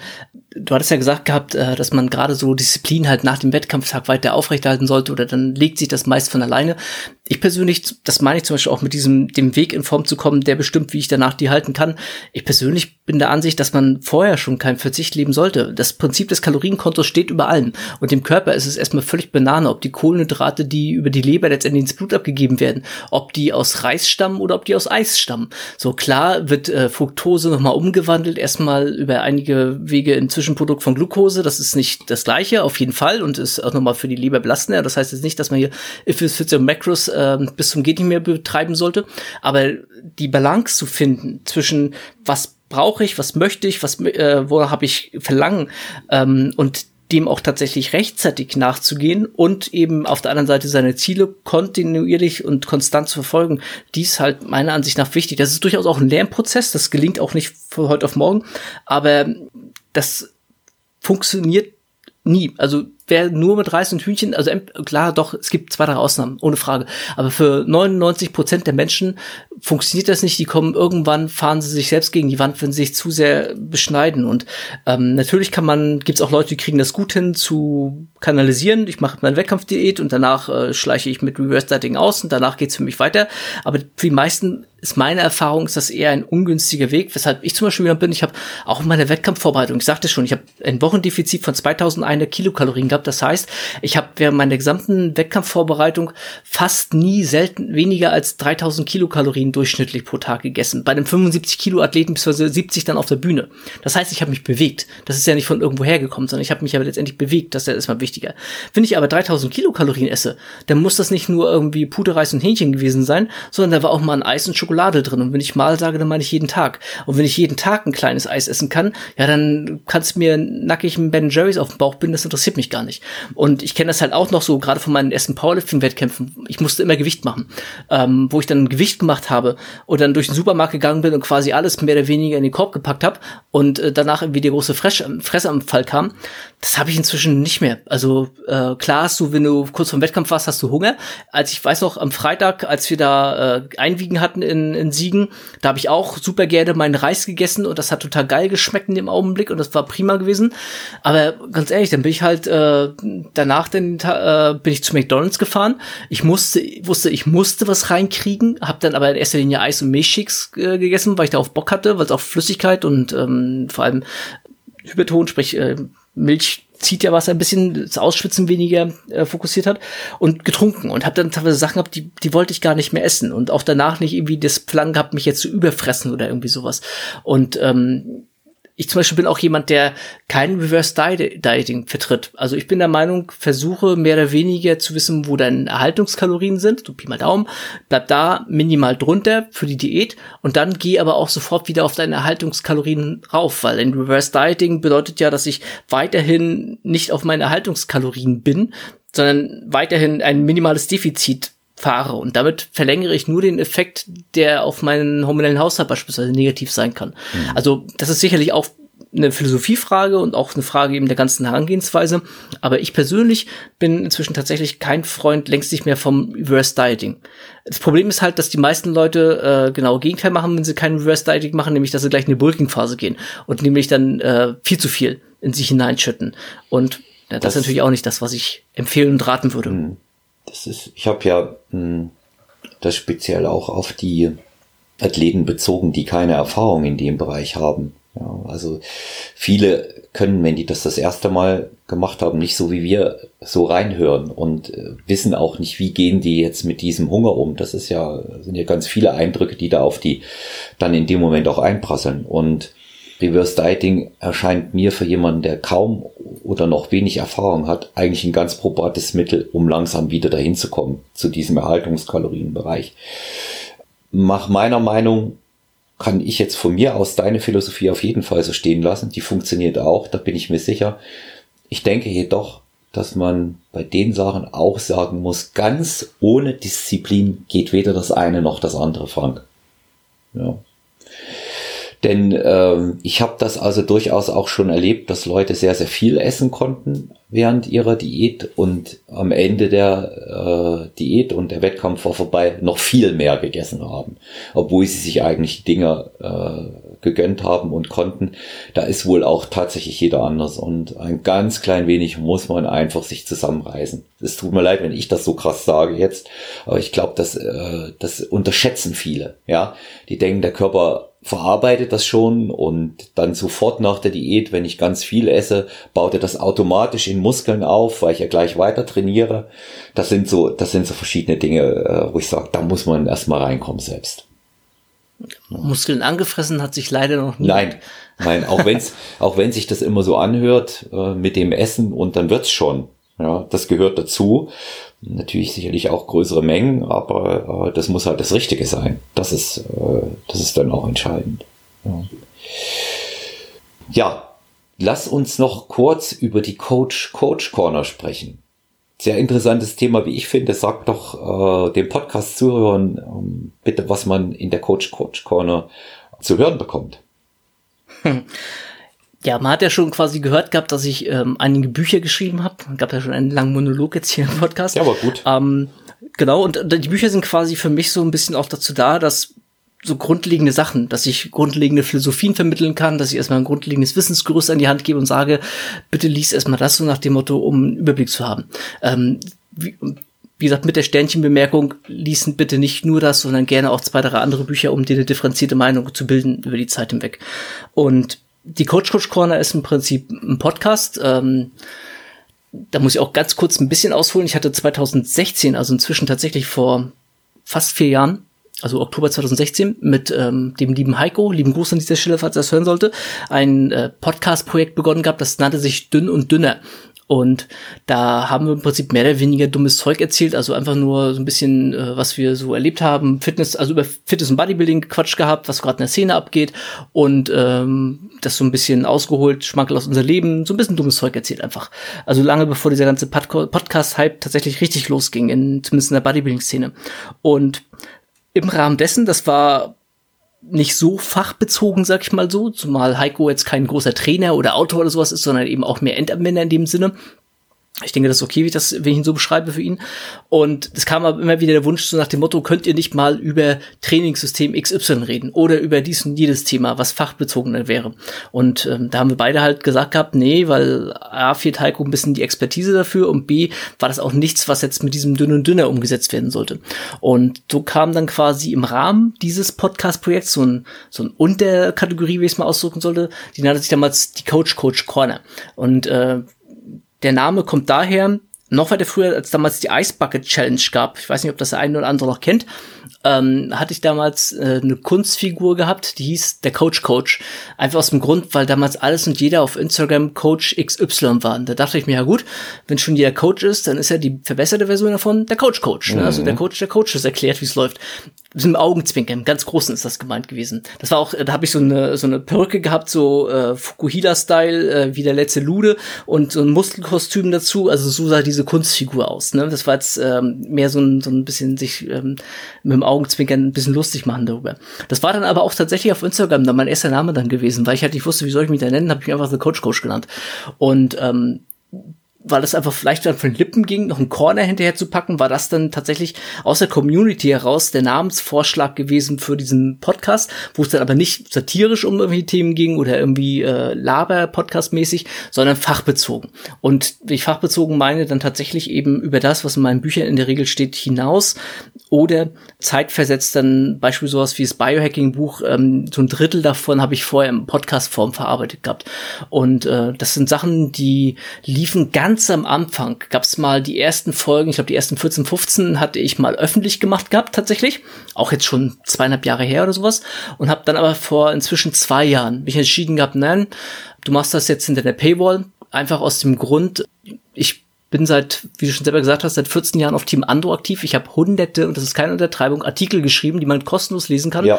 Ich habe Dutzende Programme, also Templates mit Training und Ernährungsvorgaben, stehen kostenlos den Leuten zur Verfügung. Man kann sich kostenlos auf Team Ando von mir betreuen lassen. Und alles im Leben kostet Geld. Wenn irgendwer da draußen irgendwie, und das ist auch gar nicht negativ gemeint, aber wenn irgendwer Zeit in irgendwas reinsteckt und einen Podcast macht, Artikel schreibt, ähm, irgendwas anderes macht, dann muss er irgendwas zurückbekommen. Entweder, weil es kostet zum einen auch erstmal Geld, dass man so einen Podcast online stellt. Auch die laufenden Kosten sind erstmal vorhanden. Und interessanter oder, oder äh, viel wichtiger ist, es kostet einfach an Zeit. So, und äh, wenn, ich, wenn ich eins nicht habe in meinem Leben, dann ist es tatsächlich Zeit. Das muss ich offen gestehen. Weil ich habe, wie du schon sagst, ich habe eine Familie, ich arbeite ganz normal äh, 40 Stunden. Ich bin Wissenschaftler tatsächlich nebenbei. Also ich habe ja nicht nur zum Spaß promoviert, sondern bin auch akademisch weiterhin in den Bereichen tätig. Das geht dir fernab von dem, was wir hier machen. Ähm, und habe, glaube ich, ein sehr gutes Zeitmanagement. Aber meine Zeit ist mir dann auch irgendwann was wert. Und von einem virtuellen Schulterklopfer, ja, da kann ich meiner Frau nicht erklären, dass ich hier schon wieder oben im Arbeitszimmer sitze und irgendwelchen Schnotter mache, an dem ich Spaß habe, sehr viel Spaß sogar.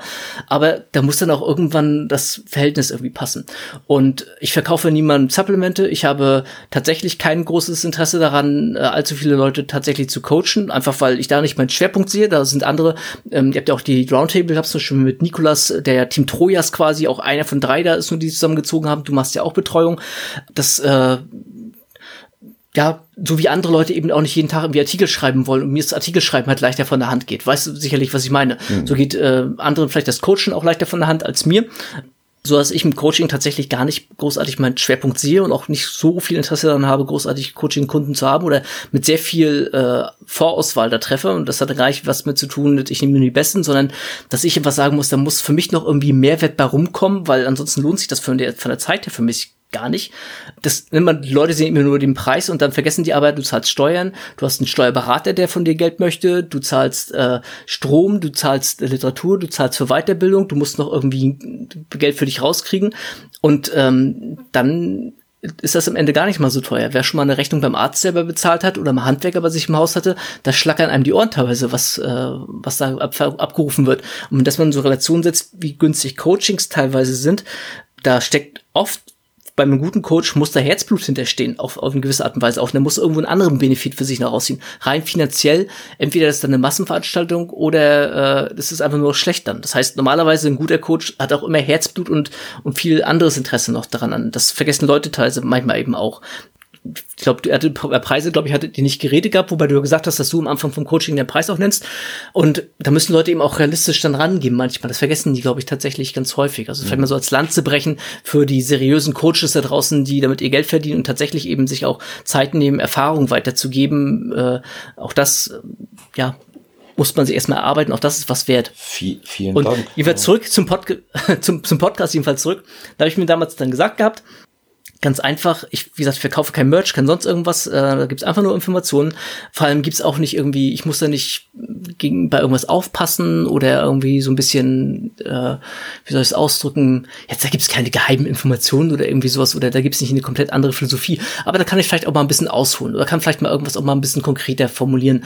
Und wem das nicht fünf Euro im, oder fünf Dollar aktuell, demnächst sind's fünf Euro, wenn Patreon das erlaubt, wem das nicht fünf Euro im Monat wert ist, ja gut, der, der braucht die Informationen dann auch nicht. Dann ist das nicht nicht wichtig, dann weiß ich nicht. Hm. Und wer es investiert, der kriegt für fünf Dollar inzwischen auf Patreon ähm, knapp 100 äh, exklusive Podcasts und wer den doppelten Pledge macht, nämlich einen Zehner, der kriegt äh, ungefähr 200 äh, Podcasts. Und ähm, wer sich fragt, wie kann das sein, dass da 100 nochmal extra drauf sind, das ist dann halt einiges Sachen, die mal so Bonusinhalte sind, wie zum Beispiel meine Wettkampfvorbereitung habe ich damals begleitet gehabt mit mehreren äh, Vlog- oder äh, Podcast-Tagebüchern. Oder ähm, Mindset-Corner-Folgen, wo es so darum geht, so um Arbeits- äh, oder den Alltag gestalten und Mindset und solche Punkte. Oder ja, viel, vieles anderes. Dünn und dünner ist inzwischen dahinter die P-Wall gezogen. Ähm, dazu muss man sagen, ich bezahle den Leuten, mit denen ich regelmäßig Podcasts mache, auch Geld dafür. Einfach aus dem Grund, weil ich der Meinung bin, dass man auch was geben sollte, wenn man es kann, auf eine gewisse Art und Weise. Und ähm, das, der Podcast ist nicht riesengroß, da äh, das stagniert tatsächlich von der Größe her. Ähm, auf der anderen Seite verbiege ich mich aber auch nicht und äh, will mich auch gar nicht verbiegen und bin sehr dankbar für die Leute, die mir da folgen und tatsächlich teilweise sehr lange schon das Ganze am Laufen halten, den Laden. Und ja, jeden Monat kommen halt ein paar dazu, ein paar weniger. Ja, wie gesagt, muss jeder selber wissen. Andererseits weiß ich selber, wie schnell man im, fünf, im Supermarkt mal fünf Euro ausgibt oder in der Disco fünf Euro für ein Getränk oder irgendwie sowas. Da macht sich keiner Gedanken drüber. Ähm, Wenn es aber darum geht, irgendwie eine App runterzuladen auf dem Smartphone oder einen Podcast zu abonnieren für Fünfer, da tun wir uns auf einmal alles schwer. Und äh, haben gleichzeitig ein iPhone in der Hand oder tanken unser Auto voll oder ich weiß nicht was. Also ne, das ist, halt, ist schwierig. Das war, das war bei mir aber selber auch so. Am Anfang habe ich mich auch schwer damit getan, äh, für einen Podcast Geld auszugeben und mache das inzwischen auch schon lange, allerdings nicht im, im Bodybuilding und Fitnessbereich, sondern in anderen Bereichen, die mich interessieren. Also ich Plätsche, so sagt man dazu, im Videospielbereich Podcasts. Mhm. Und ja, wie gesagt, da findet man halt alles Mögliche zu verschiedenen Themen. Da gibt's Einzelformate, die nennen sich die Coach Coach Corner, Corner Folge. Ähm, da gibt's dann auch Formate, wo ich Gäste habe und mit denen spreche, teilweise immer noch äh, Deutschland-exklusiv Themen habe, ähm, wobei das jetzt nicht unbedingt so der Grund sein sollte, weswegen man in diesen Podcast reingeht. Inzwischen der Schwerpunkt liegt tatsächlich darauf, dass ich Sachen aufnehme und ich Themen aufarbeite und versuche dann halt wirklich zum Teil entweder komplexe Sachen aufzuarbeiten und einfach darzustellen oder eben auch mal ähm, Einordnung gebe, versuche Erfahrung weiterzugeben. Also wer da mal so einen groben Überblick haben möchte, der kann einfach mal bei Instagram schauen. Da gibt's äh, The Coach Coach Corner als einzelnen Account. Da poste ich quasi einmal also die Woche im Vorfeld immer, was nächste Woche als Thema kommt. Jeden Dienstag gibt's einen neuen Podcast und da kann man mal beispielsweise mal durchklicken und mal durchgucken, was für Themen das so sind. Und ja, wie gesagt, im Zweifelsfall hat man einfach mal fünf Euro oder fünf Dollar investiert gehabt. Äh, da glaube ich, kann man, kann man Geld schlechter investieren. Einfach mal einen Booster irgendwie weniger kaufen oder. Würde ich, würde ich auch sagen. Ich nicht. Es ist, es ist auf jeden Fall lohnenswert und ähm, es ist ein klarer Gewinn. Und äh, ich bin ich bin auch der Meinung, dass nicht alles umsonst sein sollte. Also vielen Dank auch nochmal die, äh, für die Lanze, die du da für die Coaches und so weiter gebrochen hast. Da kommt ja sehr oft äh, der Eindruck rüber, dass wir das Geld im Schlaf verdienen. Einfach ja. natürlich auch, weil sehr viele Coaches jetzt auch auf dem Markt gedrungen sind mit Instagram. Da kann man definitiv nicht die Qualifikation hinterfragen. Man kann sie auch nicht wirklich eruieren. Das geht gar nicht in den meisten Fällen. Und ich bin der Meinung, dass ein gutes Coaching einfach Geld kostet. Vor allen Dingen hat derjenige, der ja. es nutzt, auch das Ergebnis. Der hat den Gewinn, den er sich vorstellt. In der Regel erreiche ich beispielsweise mit meinen Klientinnen und Klienten die Ziele, die sie sich vornehmen. Und aus dem Grund finde ich das gerechtfertigt, genauso wie für einen Podcast auch so eine wirklich geringe Gebühr zu nehmen. Und was dort, was dort rumkommt, das ist ja natürlich auch auf allerhöchstem Niveau, so wie wir dich hier jetzt auch kennengelernt haben. Ja, das muss man mal ganz klar dazu sagen. Und ich, ich denke einfach, ähm, da muss man sich auch keine Gedanken drüber machen. Wer es braucht, wer es haben möchte, der wird das auch bezahlen und wer nicht, dann nicht. So ist es mit allen anderen Dingen auch. Ja. Und da muss man gegebenenfalls auch mal Nein sagen können. Ja, oder in dem Fall, wie du es gemacht hast, das dann in, äh, in dem Bezahlbereich auch gezogen. Und das finde ich, äh, gerade bei dem, was du jahrelang tust, ich verfolge das, wie gesagt, bei Team Andro, ja, virtueller äh, Händedruck oder Schulterklopfen, ja, und das war's. Und ähm, das, da macht man sich schon auch, wie du das in einem deiner Texte mal oder in einem Chat gesagt hast, bin da gar nicht mehr sicher, als es auch darum ging, ob du nochmal über das eine oder andere berichtest, hast du dann auch, fand, fand ich folgerichtig gesagt, siehst da auch für dich keinen äh, Benefit drin, weil du A nicht weißt, wen es wirklich interessiert und auf der anderen Seite ähm, gibst du eben auch immens viel Wissen weiter und hast da eine Menge Zeit investiert. Also insofern ich habe, äh, das habe ich, habe ich damals, ähm, das kann man sich auch kostenlos weiterhin durchlesen. Ja. Ich habe damals meine, meinen Hybridweg quasi, mein Training, mein, meine Herbstsaison 2019, also quasi nach der DM bei der GmbF. Danach habe ich noch bei der NRC bin ich nochmal gestartet. Ich bin im Powerlifting nochmal gestartet. Ich bin noch zwei Marathons noch weiter gelaufen und äh, all das quasi, was da so passiert ist, wie ich da trainiert habe zwischen den einzelnen Wettkämpfen, wie ich das umgesetzt habe über zwölf Wochen hinweg, das habe ich in einem äh, Forum Log im Prinzip, äh, also in einem, in einem Thread einzeln dargestellt. Das kann man sich auch alles noch anschauen. Wenn man auf Team Andro geht und einfach nach Frank sucht, also äh, ich habe da diesen Nickname auch, da wird man in der Signatur meinen mein Trainingslog finden und da kann man auch alles nachlesen. Und das habe ich halt zwölf Wochen lang geführt natürlich immer, wenn du irgendwas öffentlich darstellst, musst du auch mit Kritik rechnen. Da gab es teilweise auch komische Reaktionen. Das ist okay, damit muss man immer rechnen, wenn man irgendwas öffentlich darstellt und auch eine Meinung hat. Aber eben am Ende habe ich dann auch nach zwölf Wochen Schlussstrich gezogen, aus einem einfachen Grund, weil äh, die Wettkämpfe waren durch. Und wie ich es dann da damals eben geschrieben habe, ich habe letztendlich keinen Mehrwert daraus gehabt. Ich habe nicht mehr Bücher verkauft, ich habe nicht mehr Podcast-Zuhörer gehabt äh, und ähm, ich habe auch nicht mehr Coaching-Abfragen oder sonst irgendwas gehabt. Und warum soll ich dann noch mehr kostenlos rausgeben? Und wenn ich einen Text schreibe, dann bezahlt mich jemand dafür. Und wenn ich ein Coaching äh, gebe, auch wenn es ein kostenloses Grouping-Coaching ist, dann bezahlt mir jemand zumindest mit einem gewissen Betrag dafür. Das ist jetzt auch nichts irgendwie, wo man wirklich Geld verdient, im Sinne von, dass sich das richtig lohnt. Das ist auch ein bisschen Herzensangelegenheit und indirekt natürlich auch Werbung für meine Bücher auf eine gewisse Art und Weise. Das muss man aber auch mal so sehen. Rein nicht nur rein theoretisch, sondern auch praktisch, musst du als Selbstständiger ja auch gegenüber dem Finanzamt erklären, warum oder erklären können zu jeder Zeit, warum du irgendwas machst. Und ähm, wenn ich in der Tat ähm, so, ja. Ne? Ja, ja. Und, und, wenn ich mir äh, Bücher kaufe und wenn ich äh, mir irgendwie eine Weiterbildung leiste oder sonst irgendwas oder auch meinetwegen Podcast-Equipment, ganz doof gesagt, ne, wie ich hier mein, mein Rode-Mikrofon gerade spreche, was 200 Euro gekostet hat, das ist jetzt nicht im Sinne, dass ich jemand angeben will, sondern im Sinne von, ich muss gegenüber dem Finanzamt erklären, warum gebe ich so viel Geld für so ein blödes Mikrofon aus. Vor allen Dingen, wenn du steuerlich Geld machen willst, ne? Ja Das, äh, genau, das will ich ja, ja. weil ich habe mir das ja nicht geholt, weil ich irgendwie hier nachts irgendwie Karaoke singe, sondern weil ich damit Podcast aufnehme unterm Strich. Und ähm, das vergessen Leute eben auch immer unterm Strich. Und das Finanzamt will dann eben auch, äh, dass das keine Liebhaberei ist, im Sinne von, ich mache das und gebe dafür Geld aus und setze es einfach ab, sondern dass ich gewinnorientiert arbeite und am Ende mit einem Plus rausgehe und Steuern bezahle. Und das Finanzamt interessiert nicht, ob ich Gewinn mache, sondern ob ich Steuern bezahle. Und die bezahle ich ja nur, wenn ich Gewinn habe.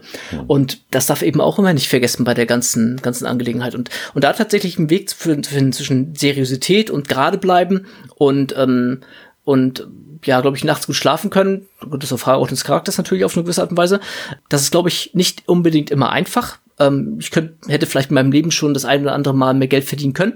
Dafür bleibe ich aber meinen Prinzipien treu und vor allem dafür ist es für mich eben auch einfach, dass ich einen richtigen Job habe, auf gut Deutsch gesagt. Also ich könnte von heute auf morgen den ganzen Sport- und Fitnesskram lassen, wenn ich da keine Lust mehr habe, für mich alles annervt. Ich bin darauf nicht angewiesen. Äh, das ist eine sehr bequeme und eine sehr angenehme Situation, aber deswegen kann ich halt auch einiges tatsächlich machen. Ne? Deswegen kann ich mir auch vor einiges die Zeit nehmen oder das halt auch unwirtschaftlich umsetzen. Also dass am Ende zwar ein Plus bei rumkommt, aber der Zeiteinsatz dann vielleicht normalerweise bei einem normalen Selbstständigen sich halt nicht unbedingt immer lohnen würde.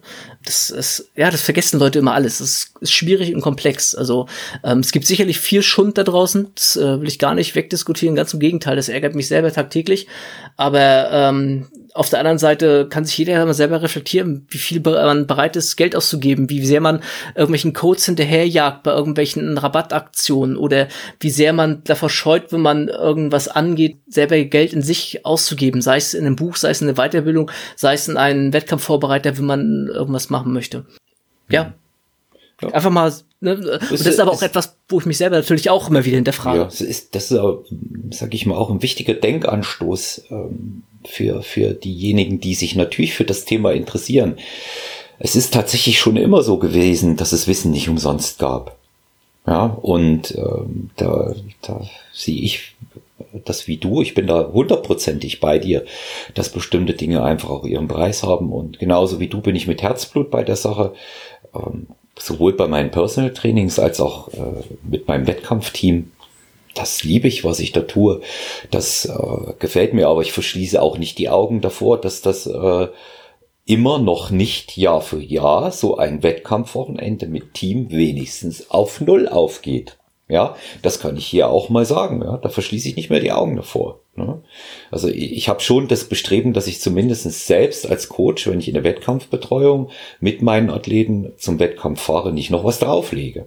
Ich finde, das ist legitim das so zu machen. Denn auch ich muss mich dann vom Finanzamt fragen lassen, was machst denn du da eigentlich? Ja, du hast da, ja. du hast da an so einem Wochenende Hotelkosten und du hast Fahrtkosten an dem Wochenende. Völlig richtig. Ja, und aus dem Grund kann ich das nur begrüßen, dass man dann auch äh, für einige Dinge sagt, hm, da möchte ich das schon äh, auch für eine Gebühr machen. Ja. Ja, Frank, wenn man persönlichen Kontakt mit dir haben möchte, du hast es gesagt, Team Andro, da kann man dich erreichen unter Frank. Kann ich nur empfehlen. Man wird mit Sicherheit einige Jahre brauchen, um alles zu lesen, was Frank Holger Acker dort veröffentlicht hat. Ich bin begeisterter Leser, auch heute noch, von den Dingen, speziell was du zuletzt über das Hit-Training geschrieben hast. Hat es da Yates als Beispiel mit angeführt, hat mir sehr gut gefallen.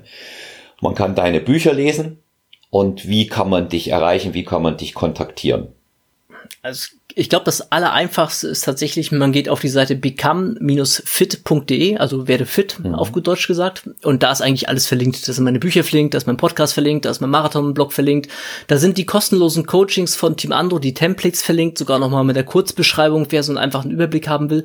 Die ganz aktuellen Programme habe ich irgendwann nicht mehr verlinkt. Ich weiß gar nicht, ich glaube, da sind zwölf oder sechzehn irgendwie verlinkt und irgendwann habe ich aber aufgehört, immer die neuesten auch noch mit drauf zu packen, weil ich gemerkt habe, Leute haben jetzt schon, das ist jetzt schon äh, so viel Auswahl, dass die Leute gar nicht wissen, was sie als erstes machen sollen, so nach dem Motto da kriegt man im Prinzip alles. Da habe ich auch ganz transparent meine Preise hingeschrieben, was ich für, für ein Coaching nehme, was äh, auf den ersten Blick vielleicht teuer wirkt, auf den zweiten Blick, wer darüber nachdenkt, äh, es ist sportbillig.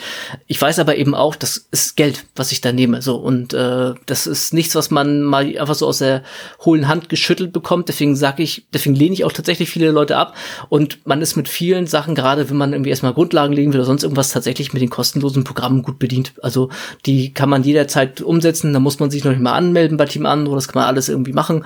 Und äh, dann ist man rein theoretisch, wenn man da, äh, jetzt versaue ich den ganzen Coaches hier die Preise und mir auch, aber rein theoretisch kann man locker ein, zwei Jahre durchtrainieren und äh, macht andauernd was Neues und irgendwas anderes ähm, und hätte dann auf jeden Fall extrem viel Erfahrung vor allem auch erstmal gesammelt. Und äh, das muss eben jeder eben für sich selber dann sehen. Mhm. Und wie gesagt, im Zweifelsfall ist mir immer lieber, bevor ich irgendwie ein Coaching beginne, dass jemand äh, ein Buch bei mir kauft, ähm, vielleicht eine nette Bewertung da lässt, davon leben die Bücher, ähm, vielleicht irgendwie fünf Euro in den Hand nimmt für den Podcast. Das sind im Jahr dann 60 Dollar ähm, oder ja 60 Dollar, demnächst Euros. Weil Patreon das umstellt, ähm, aufs Jahr gesehen ist das eigentlich dann auch für einen erwachsenen Menschen, der Geld verdient, ich rede jetzt nicht vom Schüler oder vielleicht vom Studenten, der keine, am Ende des Monats schauen muss, wo er bleibt, aber für einen erwachsenen Menschen, der Geld verdient, sind 60 Euro im Jahr, glaube ich, vertretbar, um sich äh, weiterzubilden. Das ist sicherlich auch nicht jeder Podcast immer für einen brennend interessant. Das ist auch völlig normal, aber dafür gibt es ja inzwischen auch ein sehr großes Archiv, mhm. auf das man zurückgreifen so, kann. So, so sieht es aus. Aber dafür ist der Podcast heute mit dir wieder besonders interessant gewesen, auch für mich. Ich hoffe es. Ja, ich weiß es nicht. Doch, doch, doch. Ich höre, ich höre ja auch immer wieder viele neue Dinge. Und ähm, es war mir auf jeden Fall großes Vergnügen. Ich habe dir sehr interessiert zugehört, auch wieder vieles für mich persönlich mitgenommen, dich heute als Gast bei mir zu haben in meinem Podcast. Gerne wieder, gerne wieder. Wer zu dem heutigen Podcast Fragen hat, kann sich sehr gerne via E-Mail personal-trainer.gmx.eu an mich wenden, auch für Feedback oder für Vorschläge, auch wenn Interesse daran besteht, dass Frank Holger Acker nochmal Podcast-Gast ist und wir uns mal eine andere Thematik auch vornehmen, denke ich, dass wir ihn äh, da auch nochmal äh, bei uns begrüßen können, er auch dazu nochmal Lust hat. Ich bedanke mich ganz herzlich für deine Zeit heute. Frank, ich wünsche dir viel Erfolg bei allem, was du sportlich vorhast. Bleib vor allen Dingen gesund und nochmals herzlichen Dank, dass du Gast bei mir warst. Ja, vielen Dank. Wie gesagt, ich, äh, ich hoffe, ich habe niemanden gelangweilt und insbesondere meinen Monologen bin ich nicht zu weit abgeschweift. Ähm, ich versuche das immer zu kanalisieren. Äh, wenn man mich, glaube ich, mal von alleine lassen würde, dann dann endet das nicht gut. Mhm. Das will ich niemandem antun. Äh, deswegen, ja, vielen Dank. Ich bin immer ganz gerne mal im Podcast. Ähm, über sich selbst erzählen mag ja jeder immer gerne. Und ich hoffe, der eine oder andere hat tatsächlich vielleicht was mitgenommen und äh, wie gesagt, insbesondere so was, was Dienstleistung angeht, und da will ich, das ist mir tatsächlich nochmal so eine kleine Herzensangelegenheit, ähm, eine Lanze brechen für anständige Leute, die anständige Sachen anbieten, ähm, dass man da differenziert und ja, mal ganz kurz nicht immer nur den ersten Gedanken umsetzt, sondern ähm, auch mal nachdenkt, warum derjenige denn da Geld verlangt oder äh, warum das Geld kostet und so weiter. Mhm. Weil gerade so in der Fitnessindustrie ist viel mit kostenlos und bla bla bla und äh, nichts vom Wert ist kostenlos im Leben. Irgendwas, entweder ist es wertlos oder äh, es muss irgendwie ähm, was zurückkommen auf die eine oder andere Art und Weise. Mhm. Das sollte man, glaube ich, nie vergessen. Ja, und ansonsten, wie gesagt, draußen, ne, nicht zu sehr an anderen orientieren, nicht zu vielen Gedanken machen, ähm, nicht immer da alles, alles über den Haufen werfen, Erfahrungen sammeln, geduldig bleiben und vielleicht dann tatsächlich als letzten Satz, äh, das ist ein schöner Satz, den habe ich irgendwann mal aufgeschnappt, äh, den habe ich mir seit vor über zehn Jahren inzwischen auch schon ausgedruckt, eingerahmt und der steht tatsächlich bei mir auf dem Schreibtisch und der lautet, Erfolg kommt nur im Duden vor Fleiß. Ein schönes Schlusswort. Ich bedanke mich bei dir. In dem Sinne, alles Gute und äh, ich freue mich, wenn ich äh, meine Podcast-Zuhörer bald wieder hier begrüßen darf. Ciao.